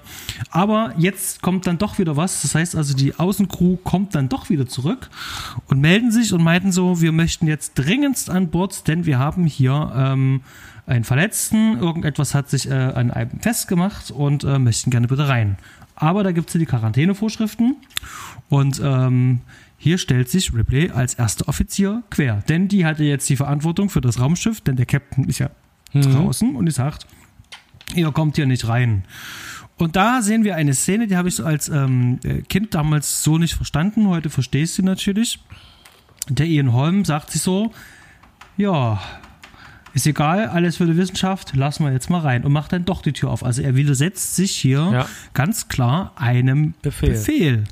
Ganz genau. Lässt die rein und dann dürfen wir natürlich jetzt ein bisschen Mäuschen spielen. Wir schauen uns jetzt ganz genau an, was ist denn da eigentlich dem ins Gesicht geflattert. Denn seit diesem Angriff von diesem Vieh, diese fünf schnellen Schnitte, die wir gesehen haben, bis dahin sehen wir eigentlich gar nicht, was da wirklich passiert ist. Das heißt also wirklich von dem Anflug aufs Gesicht ja. bis hin, er liegt auf der ähm, Bank, sehen wir eigentlich gar nicht, was passiert. Jetzt liegt der da da in der Krankenstation und da hat er irgendwie so eine riesengroße, überdimensionale, ekelhafte ähm, Monsterhand, die da auf seinem Gesicht äh, sich festsetzt. Aber er atmet noch und scheint noch zu leben. Und ähm, ja, da guckt man dann eben halt, ähm, wie man das eventuell runterkriegen kann. Und dabei stellt man ja auch irgendwas ganz Besonderes fest, Fred. Na, erstmal, das, was ich erstmal feststelle, ist dieses Design von diesem Facehacker ist so geil eklig. Das ist, das löst so viele Ohrängste aus ähm, dass man, äh, das macht den Film auch mit. Es ist fast sogar noch schlimmer als das Alien an sich. Dieses Vieh, was aus dem Alien ins Gesicht springen möchte, sich da festklebt, dann hat es seinen Schwanz um den Hals geschlungen. Und wenn man versucht, das abzumachen, wirkt es ja die Luft ab, so dass man mhm. sich abmachen kann. Dann schauen die, die schauen erst rein, ne?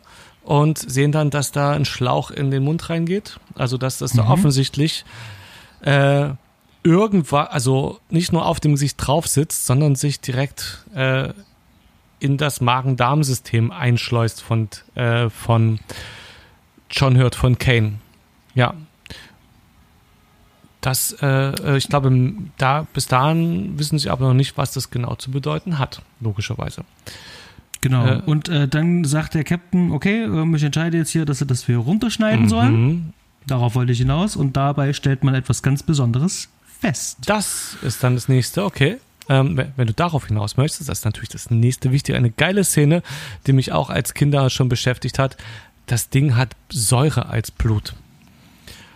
Das wirft natürlich viele Fragen auf, aber diese, ähm, die Umsetzung, dass dann die Säure runtertropft, dann rennen die durch das Raumschiff, durch die verschiedenen Ebenen und gucken, äh, äh, wie das, äh, die Säure immer mehr sich da durchätzt und man dann Angst hat, dass es sich vielleicht durch die Hülle ätzt und man sich dann auch fragt, ja, warum, äh, der erste äh, Frage ist, warum tun sie da nichts drunter? Dann denkst du, ja, das ätzt ja alles weg und die können nicht reagieren, die gucken jetzt und du kannst es ja nicht einfach auffangen, macht ja keinen Sinn, das ätzt Metall durch, dicke Metallwände. Äh, das macht dieses Vieh nochmal viel gefährlicher. Du kannst es halt nicht angreifen. Du kannst mit dem Vieh nichts machen. Versuchst es irgendwie anzufassen, er wirkt den äh, Wirt, den ähm, den Menschen, auf den es drauf hockt, versuchst es loszuschneiden, ätzt es sich durch alles durch. Du kannst nichts machen, du bist hilflos. Genau, und das ist natürlich ähm, äh, drehbuchseitig natürlich ein absolut toller Trick, ein toller Kniff, zu sagen, okay, ähm, Mensch, ähm, schießt das Ding in die Steinzeit und dann ist halt gut. Wenn du das halt machst, ja. ähm, ätzt sich das halt einfach auch überall durch und dann ist das Schiff dann halt auch fort und die Crew halt auch. Das heißt also, das hat eine ähm, sehr ausgeklügelte Verteidigungsstrategie, um den Film halt auch vor allen Dingen nicht so schnell zu beenden. Ja, es gibt natürlich jetzt nur noch die ein oder andere Diskussion, natürlich, äh, warum der den jetzt halt reingelassen hat und äh, warum der echt sich da jetzt einen Befehl widersetzt ja, hat. Ja. Können wir überspringen. Ähm, ich glaube, wir sind jetzt noch mal bei einem neuen Frühstück, bei der Speiseszene. Ähm, da passiert äh, das, äh, ich hatte es letztens, ähm, ähm, wer uns auf Facebook folgt, der hat es bestimmt gesehen, da habe ich letztens ein Bild in unsere Story gepostet. Und zwar ähm, haben die für ähm, eine der ähm, Premieren hatten die einen Fotograf engagiert, der eingeweiht war. Der sollte das Publikum fotografieren, während diese Chestburster-Szene ähm, stattfindet und die Gesichter sozusagen festhalten. Ich glaube, das ist sogar von dem Test-Screening. Mhm. Ähm, Schaut gerne also mal auf unserem Facebook-Profil ähm, ähm vorbei. Ähm, ich glaube, nee, nee, die Stories könnt ihr, glaube ich, nicht mehr sehen. Ähm, ich werde euch das in den Shownotes gleich noch mit verlinken, das Bild, damit ihr euch das mit anschauen kann, wie verstört äh, die Leute da geschaut haben mhm. teilweise. Denn die waren nicht vorbereitet. Was, äh, wenn wir chronologisch vorgehen, eins ist noch ein bisschen wichtiger. Der Face-Hacker ist natürlich abgefallen von John Hurt. Ja, und das stimmt. Der, da kommt noch, der ist ab. Und da kommt aber noch eine Szene, die ich auch ziemlich geil schon finde, dass die eben dann danach suchen und die auch so schön ruhig und langsam ist und wahnsinnig die Spannung aufbaut, wie die dann den Ecken und Nischen suchen. Ähm, bis dann, äh, ich glaube, hinter Ridley dann der, der Schlauch da runterfällt und das dann noch so kurze Zuckungen gibt und so ein paar schöne billige Schockeffekte, die trotzdem so schön vorbereitet sind, wie das da einfach ein Eimer umfällt und sowas zwischendurch. Ähm, auch noch eine großartige Szene in diesem großartigen Film. Und schon. Und dann fällt es einfach nur aus irgendeinem so ähm, Schrank irgendwie, genau. so ein Regal irgendwie, fällt das dann und ist aber offensichtlich tot. Also es ist, ist tot, tot, hat noch eine, ein paar Zuckungen, wenn man es anfasst, aber ansonsten bewegt es sich nicht und die äh, untersuchen das dann schön mit ich glaube, die untersuchen es dann gleich, oder? Noch bevor die Chestbuster ja, genau, kommt. Die, ja, genau. Die untersuchen das noch. Ähm, das ist ähm, ein schönes äh, Potpourri aus irgendwelchen Austernmuscheln genau. und Innereien. Genau, geil. Ja, und dann kommt die Chestbuster-Szene. Die ikonischste Film Szene wahrscheinlich des Films.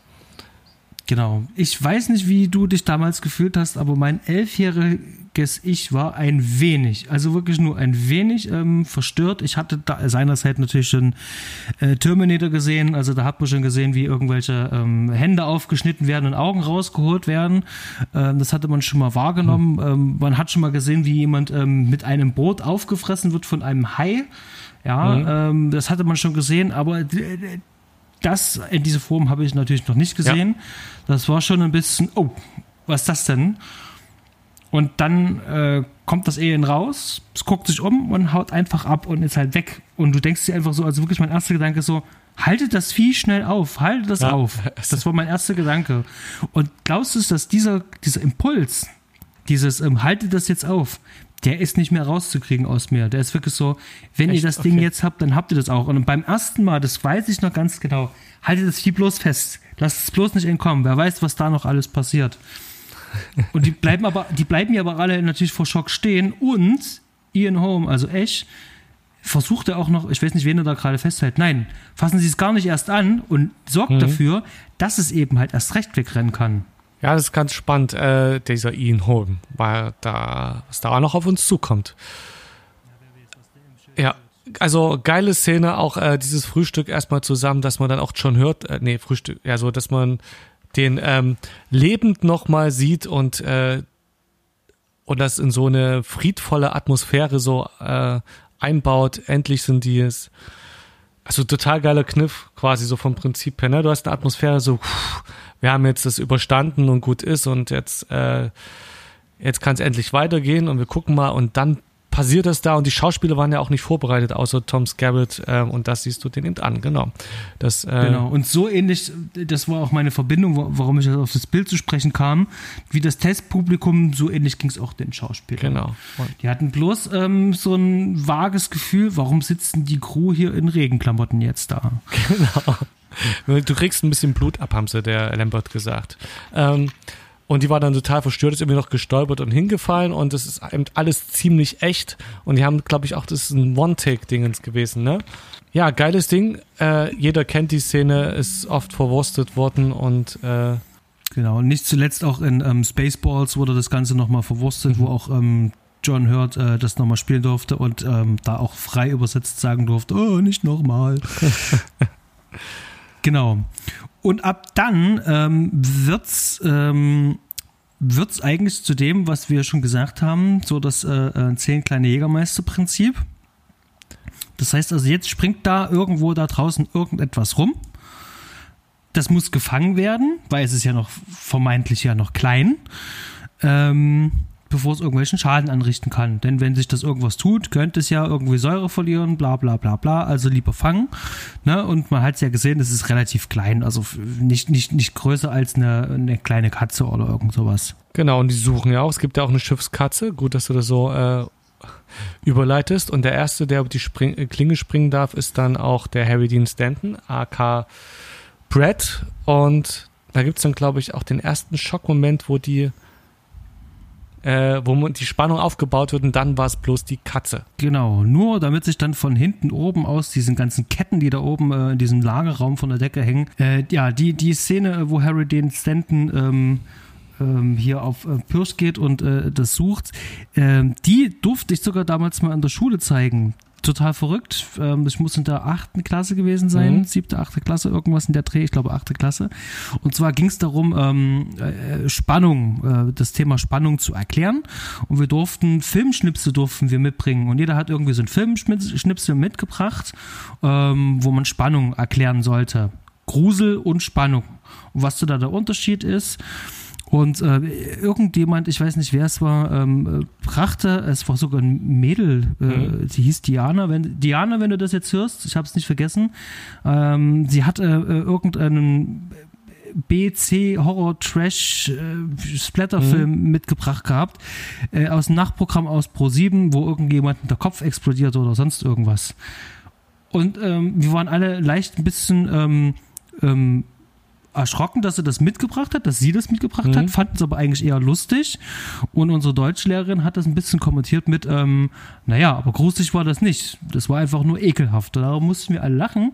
Und dann habe ich dann äh, diese Szene, und zwar ab der, wo ähm, der, der Parker äh, losgeht und die Katze sucht, diese komplette Szene, bis zu dem, wo sich das Ehen äh, runter abseilt, genau diese Szene, das sind glaube ich fünf Minuten oder so, vier Minuten sind das insgesamt mhm. mitgebracht und die saßen alle gebannt da, es war irgendwann früh Vormittag im deutschen Bericht, alle vor dem Fernseher gebannt und dann wollten natürlich auch wissen, wie es weiter ausgeht, aber da habe ich dann halt auch unterbrochen. Das ist Spannung und Grusel gleichzeitig in den darauffolgenden Tagen hatte ich ziemlich viel Besuch zu Hause nach der Schule, nämlich immer die Leute, die den Film sehen wollten, denn ich wollte den Film nicht ausleihen, den wollte ich nicht aus der Hand geben. Ja.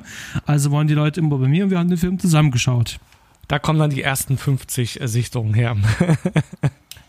Also ich glaube tatsächlich, die ersten 20 äh, Sichtungen oder 25 Sichtungen sind wirklich ähm, im, im Zeitalter irgendwann zwischen meinem 11. und 18. Mhm. Lebensjahr gewesen. Genau, ähm, ja, der kommt um, der gute Parker. Das Ehen seilt sich runter und ähm, wir sehen, das ist doch nicht mehr so ein ganz kleines Ding. Und jetzt habe ich mal eine Frage, Fred. Ja, frag mich. Ähm, von, von, von der Chessbürste-Szene bis dahin vergeht ja eigentlich, wenn man so will, gar nicht so viel Zeit genau, im Film. Das ist, ja? es ist unerklärlich. Ich habe jetzt auch äh, keine Erklärung dafür. Wie schnell? Okay, dann Warum? habe ich, äh, hab ich eventuell eine Erklärung für dich. Und zwar besitze ich ähm, die Filmbücher. Mhm. Und zwar ähm, Film 1 bis 3 wurden dann äh, mal zusammengefasst, ähm, so als ähm, Mehrband-Edition. Die kann man be be wirklich bequem an drei Abenden kann man die weg. Ähm, Den dritten habe ich tatsächlich gelesen. Viel. Okay. Mhm. Und äh, bei dem ersten ist aber tatsächlich äh, äh, äh, noch eine ganz entscheidende Szene noch mit drin, denn die Nostromo verfügt ja über eine Küche. Und dieses Ehen plündert hier sozusagen mehrere Tage lang dort ähm, die Küche und frisst dort die Vorräte dort auf. Das heißt also, es ernährt sich ähm, in den Tagen, es da auf dem Raumschiff halt rumspringt und man sucht das die ganze Zeit und ähm, äh, ernährt sich dann aus den ähm, ganzen Küchendingern. Und irgendwann ist aber ja auch da die Reserven halt aufgebraucht und dann geht's an Da gibt es aber im Film gar keinen Hinweis, oder? Es ist auch, es vergeht ja bei, gar beim Filmschauen vergeht ja wenig Zeit. Ich weiß nicht, ob irgendwo, ob ich jetzt einen Hinweis ver, verpasst habe, aber man hat das Gefühl, das Ehen bricht raus, die machen sich Gedanken, gehen auf die Suche und auf einmal ist es groß. So, irgendwie eine Sache von Ganz fünf genau. Minuten im, beim Film schauen und man kann sich vorstellen, so, okay, vielleicht waren das jetzt hier zwei Stunden äh, Lebenszeit von den Akteuren. Aber da ist nicht viel mit Küche plündern und wachsen. Auf einmal ist das einfach riesig. Das ist, äh, war für mich schon immer eine Logiklücke, die man natürlich dann einfach, einfach, weil es so geil ist, der Film, dann denkt, okay, ist jetzt so. Aber man, man, kann, man fragt sich schon, warum. Wie? Ja, man, man, kann schon wirklich sagen, dass so ab der Chessbürster-Szene ähm, wurde ein neuer Ton gesetzt. Das heißt also, wenn es bis dahin relativ ruhig war, ist es jetzt an der Stelle, ist es, ähm, wird ein Zahn hier zugelegt. Ähm, jetzt passiert folgendes, also jetzt macht der Film ganz viele clevere Sachen. Also jetzt mhm. spitzt sich das auch zu. Jetzt will natürlich auch der Parker wissen, was ist denn da eigentlich los? Äh, der Dallas wissen, was ist hier los und versucht ähm, Mutter halt zu fragen die wiederum keine ähm, Aussagen gibt. Schlussendlich äh, entscheidet er sich dann halt selber auf die Jagd zu gehen, dieses Ding selber zu jagen. Und damit hätten wir dann halt auch schon unseren zweiten Toten, denn auch Dallas wird dem Alien zum Opfer fallen, denn das springt auch irgendwo in ein Belüftungssystem um. Mhm. Und auch das ist wieder eine sehr beklemmende äh, und äh, bedrückende Szene, ähm, wie der in diesen Gängen dort rumläuft, vor eben dieser Flammenwerfer als einzige Waffe, die die da wirklich haben. Ne, das ist ja vor allen Dingen auch, ähm, das sind ja alle so Minenarbeiter, kannst du sagen, mhm. Truckfahrer, Minenarbeiter, die haben halt einfach keine Waffen an Bord, keine Hightech-Waffen, sondern die haben halt maximal einen Flammenwerfer und damit gehen die da eben halt auf Jagd und äh, nimm Netz. Nützt halt nichts und er fällt ihm zum Abfuhr, das Signal ist weg. Und damit wird automatisch Ripley ähm, die Captain des Schiffs. Mhm. Und jetzt wird es immer rasanter und immer schneller.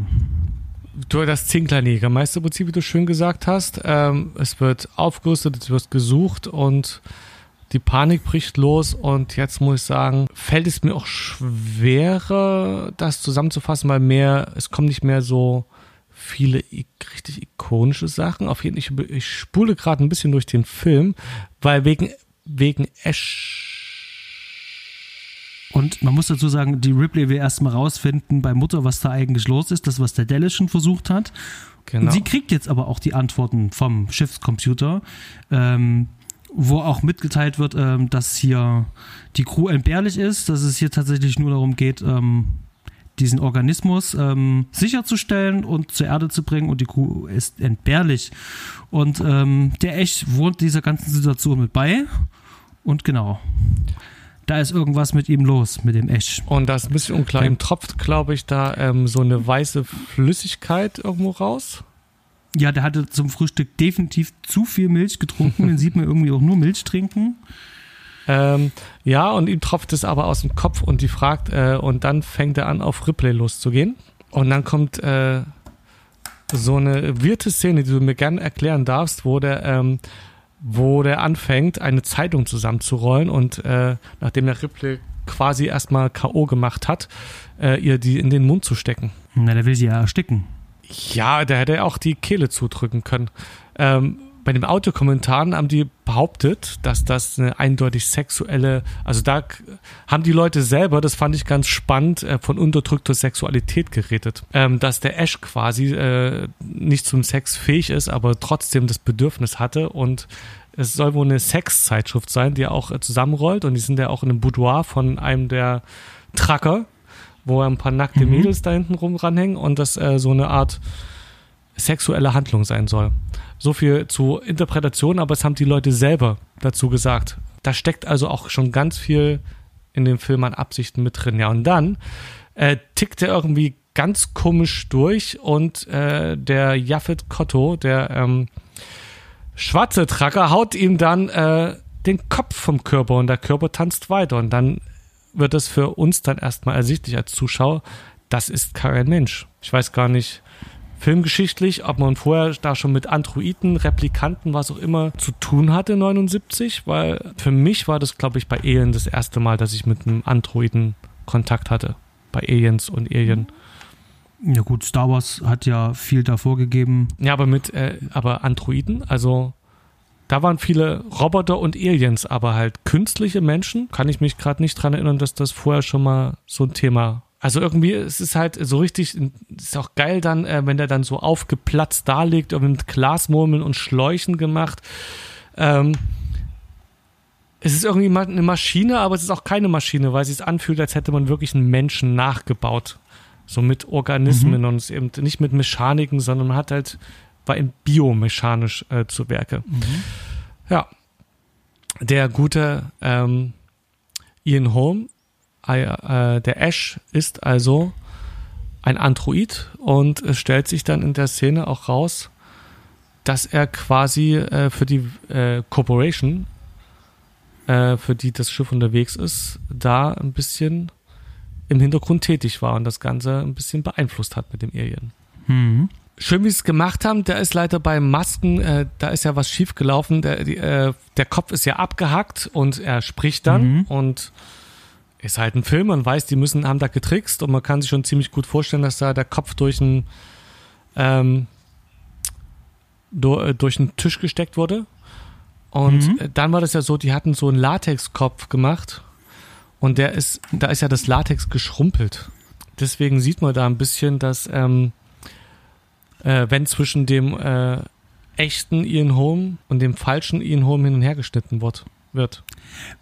Ja, und jetzt kommen wir zu einer äh, wichtigen Sache und da ist jetzt die Frage, da möchte ich jetzt ganz gerne mal den äh, Oscar-Gewinner Terry Rawlings mal fragen, ähm, wenn er denn noch leben würde. Der ist nämlich ja letztes Jahr im April leider von uns gegangen, der den Film geschnitten hat. Mhm.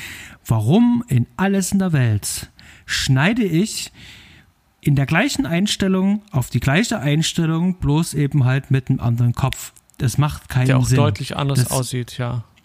Ganz genau, es macht keinen Sinn. Du kannst doch, wenn ich den, den Kopf sehe, ja, also wenn ich diesen, diesen äh, Plastikkopf sehe, ja, den sie extra für gebaut haben, auf die Reaktion zum Beispiel von Ripley schneiden und dann sozusagen wieder auf den Kopf von Ian Holm, der dann da ist, an der gleichen Stelle, ja. einfach nur. Ähm, und dann, dann ist dieser Übergang nicht ganz so hart. Aber jetzt sozusagen gleiche Einstellung, genau da drauf schneiden. Ähm, das ist eigentlich in, äh, in, in jeder Schule, wo es um Filmschnitt geht, äh, wird dir gesagt, nein, das machst du nicht. Ja, man schneidet nicht in der gleichen äh, äh, Einstellung sozusagen ineinander. Das machst du halt nicht. Das fühlt sich falsch an. Das verstärkt also diesen Effekt, dass das hier ähm, gebaut worden ist und nicht so funktioniert, ganz besonders. Ja. Ähm, Habe ich auch nicht verstanden, aber ist tatsächlich drinne und ähm, somit macht es natürlich dann auch diesen diese Szene hebt es natürlich dann jetzt ganz besonders hervor und leider nicht zum Positiven. Wobei ich aber sagen muss, mich stürzt trotzdem jetzt nicht so sehr, weil ich war damals von dieser Szene, als ich das erste Mal gesehen habe, brutalst überrascht. Mich hat das damals komplett umgehauen. Ich habe das nicht kommen sehen mit dem Androiden und ja, dass dann, dann ja. jetzt hier auch noch feindselig ist, das, das hat mich komplett ähm, äh, rausgebracht und äh, jetzt ähm, übereignen sich die ähm, Zuspitzungen. Übereignen sich Zuspitzungen. Na. Jetzt spitzen sich die Ereignisse zu. Ähm, Ash ist jetzt hier äh, tot. Wir haben hier noch eine letzte Information noch mit äh, an die Hand bekommen, dass wir es hier mit einem sehr ähm, widerspenstigen und gefährlichen Wesen zu tun haben. Ach was. Mhm. Und ähm, äh, dass er sein Mitgefühl hier äußert. Das fand ich äh, ähm, damals auch schon, damals wie heute, ähm, ziemlich starke Quote, ist auch ähm, mein Zitat des Tages. Ähm, ähm, Sie haben mein Mitgefühl. Ist äh, das Zitat des Tages heute für mich. Und äh, ja, äh, dann geht es eigentlich schon ähm, um die letzten Überlebenden halt ran. Nämlich, äh, wir haben jetzt ähm, noch Veronica Cartwright, ähm, Sigourney Weaver und wir haben noch äh, Japet Kotto als Parker. Die drei sind jetzt noch da, inklusive, äh, inklusive Jonassy, der Katze. Mhm. Und die wollen jetzt ähm, dieses Raumschiff verlassen und wollen am besten mit diesem kleinen Beischiff, was die da noch haben, wollen die jetzt einfach die Mücke machen und das Hauptschiff in die Luft fliegen. Soweit der Plan, aber beim Klamotten packen und mit allem drum und dran, wisst ihr, wie das ist. Ähm, das Ehen sagt sich dann so, ich habe noch ein bisschen Hunger, ich gehe jetzt noch ein bisschen ähm, äh, auf äh, Raubzug und schnappt sich dann mehr oder weniger zwei auf einen Streich, nämlich äh, Lambert und ähm, Parker schnappt sich mehr oder weniger gleichzeitig. Auch in einer markigen Szene, die Ridley Scott Jahre, Jahre später ähm, sogar nochmal ähm, zitieren würde in Alien Covenant diese markige Szene, wo zwischen ihren Beinen sozusagen so ein Finger oder der Schwanz von dem Ehen sozusagen vorkommt, mhm. ähm, wird er nochmal zitieren in Covenant. Genau. Das Alien hat sich also die beiden geholt, so ist jetzt eigentlich nur noch ähm, Ripley übrig und der Carter. Und dann kommen die beklemmendsten 25 Minuten der Filmgeschichte, ähm, die ich damals gesehen habe. Ich habe mich richtig in den Film, also in, unser, in unsere Couch reingepresst. Es kommt kein Dialog mehr, außer dann eben halt ähm, die Worte, die zwischen Mutur, also dem Schiff, mhm. und ähm, der Ripley da gewechselt werden. Also die reden ja eigentlich gar nicht, sondern sie gibt ja einfach nur die Daten immer ein und das, was sie vorhaben will, äh, vorhat, sprich das Schiff sprengen. Und das ist mit dem Licht und ähm, diesen ganzen Alarmsignalen und dieses Rennen und dieses überall könnte das Vieh sein, eine ganz, ganz bedrohliche Stimmung und es funktioniert heute immer ja, noch. Das ist einfach perfekt gemacht. Und wenn man dann überlegt, dass Ridley Scott Horrorfilme vorher äh, komplett rumgegangen ist und sich dann extra erstmal, nachdem er aber schon ausgewählt wurde, dann hingesetzt hat und verschiedene, äh, versucht erst, hat erstmal zu studieren, wie, ähm, wie man die Atmosphäre schafft, was für was man da machen muss, um Filme so zu gestalten. Und dann macht er so einen geilen Film aus dem Stand. Zweiter Film, vorher ein Historienfilm. Und dann die, du die, die, die Dualisten mit Harvey Keitel, auch ein sehr schöner Film. Äh, und dann, ja. Ist, ist auch gerade, glaube ich, noch bei Prime drin. Okay. Kann man sich anschauen. Ja, Empfehlung. Also es ist halt, wenn man Ridley Scott mag und äh, dass er vor allem optisch so viel da, äh, so viel Wert reinpackt, ist der Film, sehr, hat auf jeden Fall Schauwerte.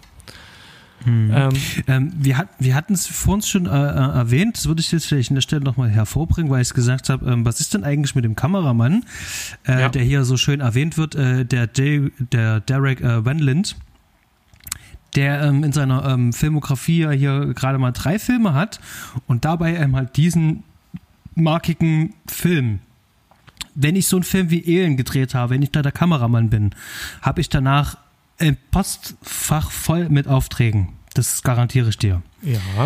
Aber irgendwie hat der keine gehabt und das muss einen Grund geben. Und das ist auch tatsächlich auch das, ähm, ja, Ridley Scott spricht die ganze Zeit davon, dass er die Kamera geführt hat. Ich glaube, ähm, Derek Wendland ist hier wirklich als ähm, Kameramann aufgeführt werden, aufgeführt worden, äh, weil er durfte nicht Kamera und Regie gleichzeitig machen. Das heißt also, jemand muss den Credit bekommen und in dem Fall ist es sozusagen First DOP, äh, äh, Second Assistant, nee, First Assistant vom DOP, vom mhm. Director of Photography. Ähm, das ist tatsächlich meistens auch der, der ähm, die Kamera eigentlich auch hält. Ja, äh, es ist ja so, dass ähm, die Director of ähm, Photographies gar nicht die Kamera eigentlich anfassen, sondern die sorgen dafür, ähm, dass der Bildausschnitt bestimmt wird. Genau, die, äh, die, laufen vorher mit der Kamera rum, die gucken so ganz die genau, raus und was ich was. Das, das besprechen die ganz genau in, in ihrem Team halt, und, aber der sucht das aus. Ist für die Lichtsetzung vor allen Dingen auch mit ähm, ähm verantwortlich. Mhm. Das ist anders als in Deutschland. Ähm, äh, also zumindest klassisch. Das hat sich jetzt auch glücklicherweise hier geändert, aber bei uns gab es den Oberbeleuchter. Mhm der das äh, Lichtszenario macht und dort macht das auch der Kameramann, also wirklich der Director of Photography, der ist nur dafür verantwortlich, äh, dass das, was du oft im, im, im, Film siehst, also im Bild siehst und im Licht siehst, äh, ähm, äh, dass das in Szene gesetzt wird. Und der der mit der Kamera dann rumläuft, ist sozusagen der First Assistant, der läuft dann mit der Kamera dann eigentlich rum. So, und ähm, naja, Ridley Scott äh, hat äh, sich um den Bildausschnitt gekümmert. Also er hat sozusagen also auch da den Director of Photography gemacht und hat auch ab und zu mal durchs Objektiv geschaut, also beziehungsweise durch die mhm. Kamera geschaut. Das macht ein Spielberg auch, das hat ein Soderbergh äh, und Michael Mann halt auch mehrfach gemacht, beziehungsweise die haben es auch ähnlich wie Ridley Scott gemacht, auch viel durch die Kamera geschaut. Mhm. Am Ende ist trotzdem das Kamerateam dafür verantwortlich, ähm, dass die Kameraarbeit gemacht wird. Aber das Ausdenken das, das Framing finden, wie, wie, sind die Leute aufgebaut und angeordnet und, und dergleichen halt. Ähm, das hat dann hier, was normalerweise der DOP macht, hat gleich der Regisseur mitgemacht. Ja. Also der hat auch gleich die Bildregie gemacht. Und ja, Ridley Scott, darum ja. hm? Ridley Scott äh, kommt, hat äh, vorher mehrere tausend Werbefilme gedreht und ähm, der hat ja auch das Ausleuchten, also alles, was du sagst, was die Aufgabe vom Kameramann ist, hat er auch tatsächlich selber gemacht. Das irgendwie da, zum Beispiel am Anfang, von, wo die in dem Alien-Raumschiff sind, hat er die Spotlights angebracht, um das eben genau hervorzukitzeln, was da zu glänzen hat und was nicht. Ähm, äh, und er hat wohl direkt, also er hat auch nur gesagt, dass damals die, ähm, die Technik halt auch einfach noch nicht so geil war, dass du äh, das Monitoring nicht so gut hattest und es sich viel besser angefühlt hat, durch einen Sucher zu gucken als äh, da eben daneben zu stehen, um einen besseren Eindruck äh, davon zu bekommen, was man da eigentlich gerade filmt und dass das jetzt ja, wohl das besser funktioniert. Äh. Das, das kann ich absolut nachvollziehen. Also ähm, vor allen Dingen, äh, er ist ja halt nur ein sehr visueller Regisseur. Mhm. Er hat ja, er hat ja auch ähm, ähm, äh, Architektur, Kunstgeschichte gehört mit dazu und vor allem Grafikdesign, äh, was ich schon erwähnt hatte, ähm, studiert. Das ist alles visuell und er, äh, er erzählt seine Filme nicht über Dialog, sondern immer über Bilder. Ja. Und deswegen kann ich das absolut nachvollziehen, dass der natürlich durch die Kamera schaut und ähm, bei Projekten, wo ich zum Beispiel das Drehbuch schreibe, da weiß ich ganz genau, wie es am Ende eigentlich aussehen soll. Das muss ich meinem Kameramann übersetzen. Ähm, bei anderen Sachen, wo andere Leute geskriptet haben, wiederum, ähm, muss ich tatsächlich mehr durch die Kamera schauen. Also da brauche ich auch die Kamera, um mich ähm, zu orientieren oder möchte zumindest ähm, ein Stück weit an der Kamera äh, mitarbeiten. Zumindest geht es mir so. Mhm. Aber bei Stücken, die ich selber geschrieben habe, fällt es mir da auch etwas einfacher, weil ich dann auch gerne den, den, den Blickwinkel dann des Kameramanns dann halt auch schätze. Kannst du mir folgen? Ja, kann ich absolut. Also kann ich, soweit es mir als Nicht-Filmschaffender möglich ist. Darum ging es mir, genau.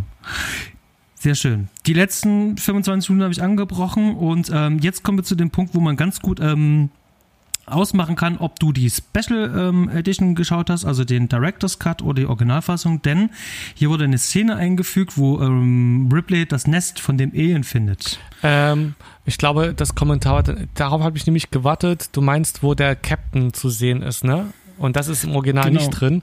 Und ich denke, dann war, das hat bei dem Audiokommentar, glaube ich, auch gefehlt. Da habe ich, wie gesagt, ganz viel auf die Audiokommentare eher geachtet und mich über die Inhalte gefreut. Deswegen sind ein paar Details gestern untergegangen beim Gucken.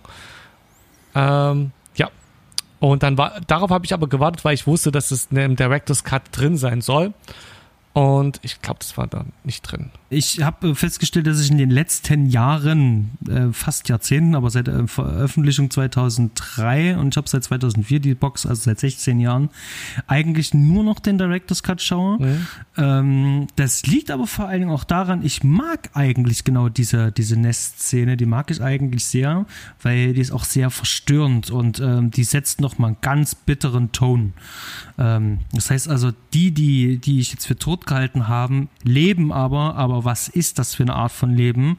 Was passiert da mit denen? Finde ich nicht raus. Die sind irgendwie eingesponnen. Wahrscheinlich werden die wie bei einer Spinne irgendwann später gefressen.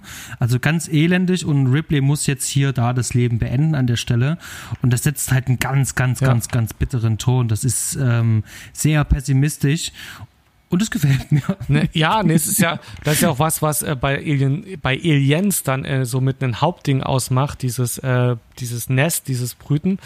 Ähm, und ähm, das ist ja nochmal noch mal auf dieses Alien, was so und so schon fies ist, ist das nochmal so ein, äh, so mal so eine Fiesigkeit obendrauf äh, mit diesem Einspinnen und da sie da rumhängen, ist schon hart. Weißt du, ähm, da das ja der im 2003er Director's Cut ist, hat sich für mich da auch die Frage gestellt, James Cameron macht das ja zu einem Hauptpunkt im, in seinem Film.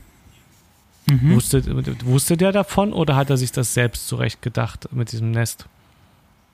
Ich bin mir ziemlich sicher, ähm, als ihm ähm, das Projekt zugetragen dass worden da ist, dass er natürlich auch die vollen Archive dann auch hatte, wo er auch sehen konnte, was gab es denn eigentlich noch, ähm, durfte wahrscheinlich auch Workprints sehen mhm. etc., um da besser äh, eintauchen können in die Welt und ähm, vor allem noch so ein paar ähm, Gedanken von anderen Leuten, gerade von, Produ von den Produzenten. Das Produzententeam hat sich nicht geändert Gut. und so wie ich sie gesehen habe, also es sind eigentlich, Waterhill sieht man nicht, Gordon Carroll und David Geiler. Die beiden sieht man ständig in diesen Interviews, die ich gesehen habe, super unsympathische mhm. Typen.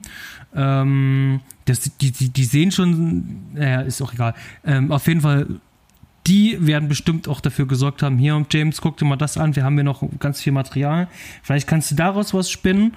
Ja, und dann hat er genau. sich das wahrscheinlich alles angeschaut, zusammengetragen und dann hat er halt sein Drehbuch runtergerockt. Und dann haben die gesagt, ja Mensch, James, das klingt gut, lass mal so machen. Okay. Aber dazu kommen wir dann, wenn wir dann über Aliens sprechen. Okay.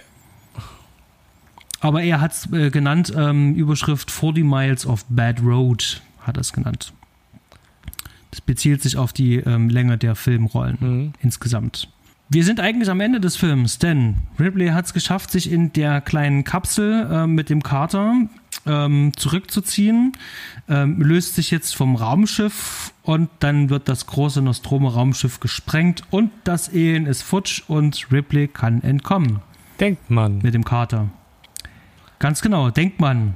Schön gemacht, ähm, aber das Ehen ist natürlich nicht blöd und hat sich gedacht, Moment mal, ich lasse mich hier nicht Luft sprengen. Ja, also ich gehe gefälligst mit auf dieses kleine Beiboot da und ja, dann kommt es zum letzten großen genau.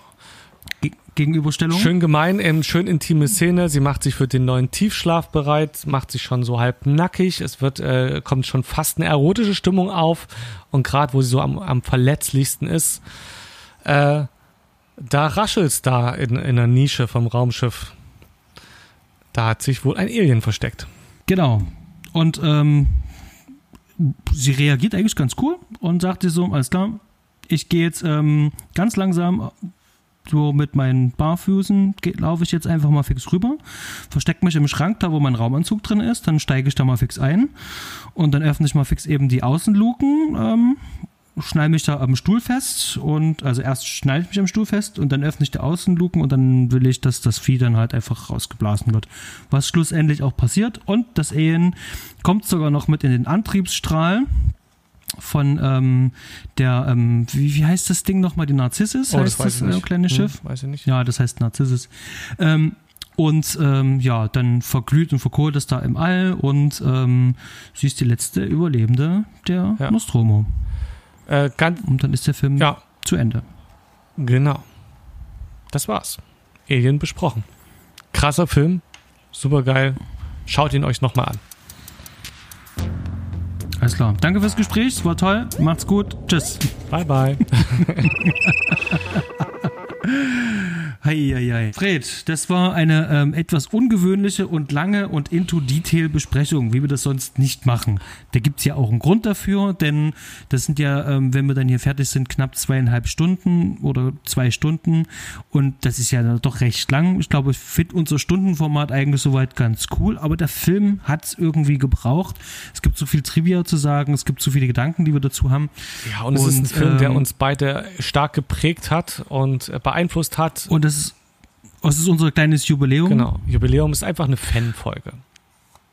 Und Frage. Wir müssen ja ein kleines Fazit machen. Machen wir eigentlich immer ein kleines Fazit. Wie hat dir denn der Film gefallen? Also, falls es bisher noch nicht so rauskam, jeder, äh, der sich äh, für reif genug äh, ähm, fühlt, einen etwas expliziten und sehr spannenden Film zu schauen, muss diesen Film gesehen haben. Es ist ein Meisterwerk auf so vielen Ebenen. Äh, das gehört auf den Speiseplan eines jeden, der Film mag. Ich nehme jetzt speziell die Leute aus, die sich ungern gruseln bei Filmen oder ungern so blutige Szene, Szenen sehen und dann nächtelang davon träumen. Okay, ihr müsstet den Film eigentlich auch sehen, aber ihr seid quasi mit ärztlichem Attest entschuldigt. Aber das ist, man muss diesen Film gesehen haben. Der verändert einen. Es, äh, das zeigt einem, was Film kann, was äh, ja und es der Impact, den der Film gehabt hat ähm, auf alles, was danach kam, ist auch nochmal so enorm. Es, äh, man kann ihn nicht genug wertschätzen und man kann auch nicht genug wertschätzen, was da Ridley Scott gemacht hat, wie er sich durchgebissen hat. Seinem, also er sagt es in einem der Kommentare dann auch, äh, weil er so viele Sachen auch gegen irgendwelche Meinungen durchgesetzt hat und gesagt hat, so ähm, hinterher bist du halt dafür verantwortlich, also sinngemäß. Und da fragt dich keiner, ähm, ob du mal ein netter Kerl gewesen warst und da irgendwie vielleicht ähm, was hast durchgehen lassen, sondern am Ende ist das, äh, was dabei rauskommt, ist das, was man sieht. Und ähm, beim Drehen fühlst du dich einfach besser, weil du weißt, du hast, äh, hast keine Kompromisse eingegangen, du hast gemacht, was geht. Und dann kannst du damit leben, dass gerade irgendwelche Leute unzufrieden sind, weil du einfach weißt, wenn das gut wird, dann hast du die richtigen Entscheidungen getroffen und dann hast du die getroffen. Hast es durchgeboxt. Und genauso ist der Film, wenn man das so, diese Hinter, dieses Hintergrundwissen, was ich jetzt erstmals mich, äh, also äh, so tief reingewühlt habe, ist es ein Wahnsinn, was da improvisiert wurde, gemacht wurde, um aus relativ wenig sowas Gigantisches, Enormes zu schaffen. Und jetzt höre ich auf, sonst rede ich noch eine halbe Stunde Lobeshymnen. Fred, da weiß ich gar nicht mehr, was ich dem alles noch hinzufügen soll. Wie wir es schon mehrfach gesagt haben und ich auch mehrfach hier erwähnt habe, ähm, ich kann diesen Film auch so objektiv auch gar nicht mehr vernünftig bewerten. Also ich könnte das auch irgendwie gar Mhm. nicht mehr, ähm, weil man den schon so oft gesehen hat. Man kennt die ganzen Szenen, man weiß genau, wann, wie, wo was passiert. Man achtet jetzt vielleicht auf ganz andere Details oder sagt, okay, ich achte heute mal auf die Tonspur oder ich äh, will jetzt nochmal ganz kurz in das Set-Design halt mal reingehen. Es gibt so viele äh, Dinge, an denen man sich halt auch einfach nicht satt sehen kann, weil sie so toll aussehen. Und das ist so ein so ein Gesamtkunstwerk, was so insgesamt stimmig ist, ähm, das ich sehr schätze und ähm, auch bis zu meinem Tod auch weiterhin bis dahin, ich werde ich werd, ich werd das Ding halt einfach immer hm. ähm, in so eine Glasvitrine stellen. Das ist. Ja.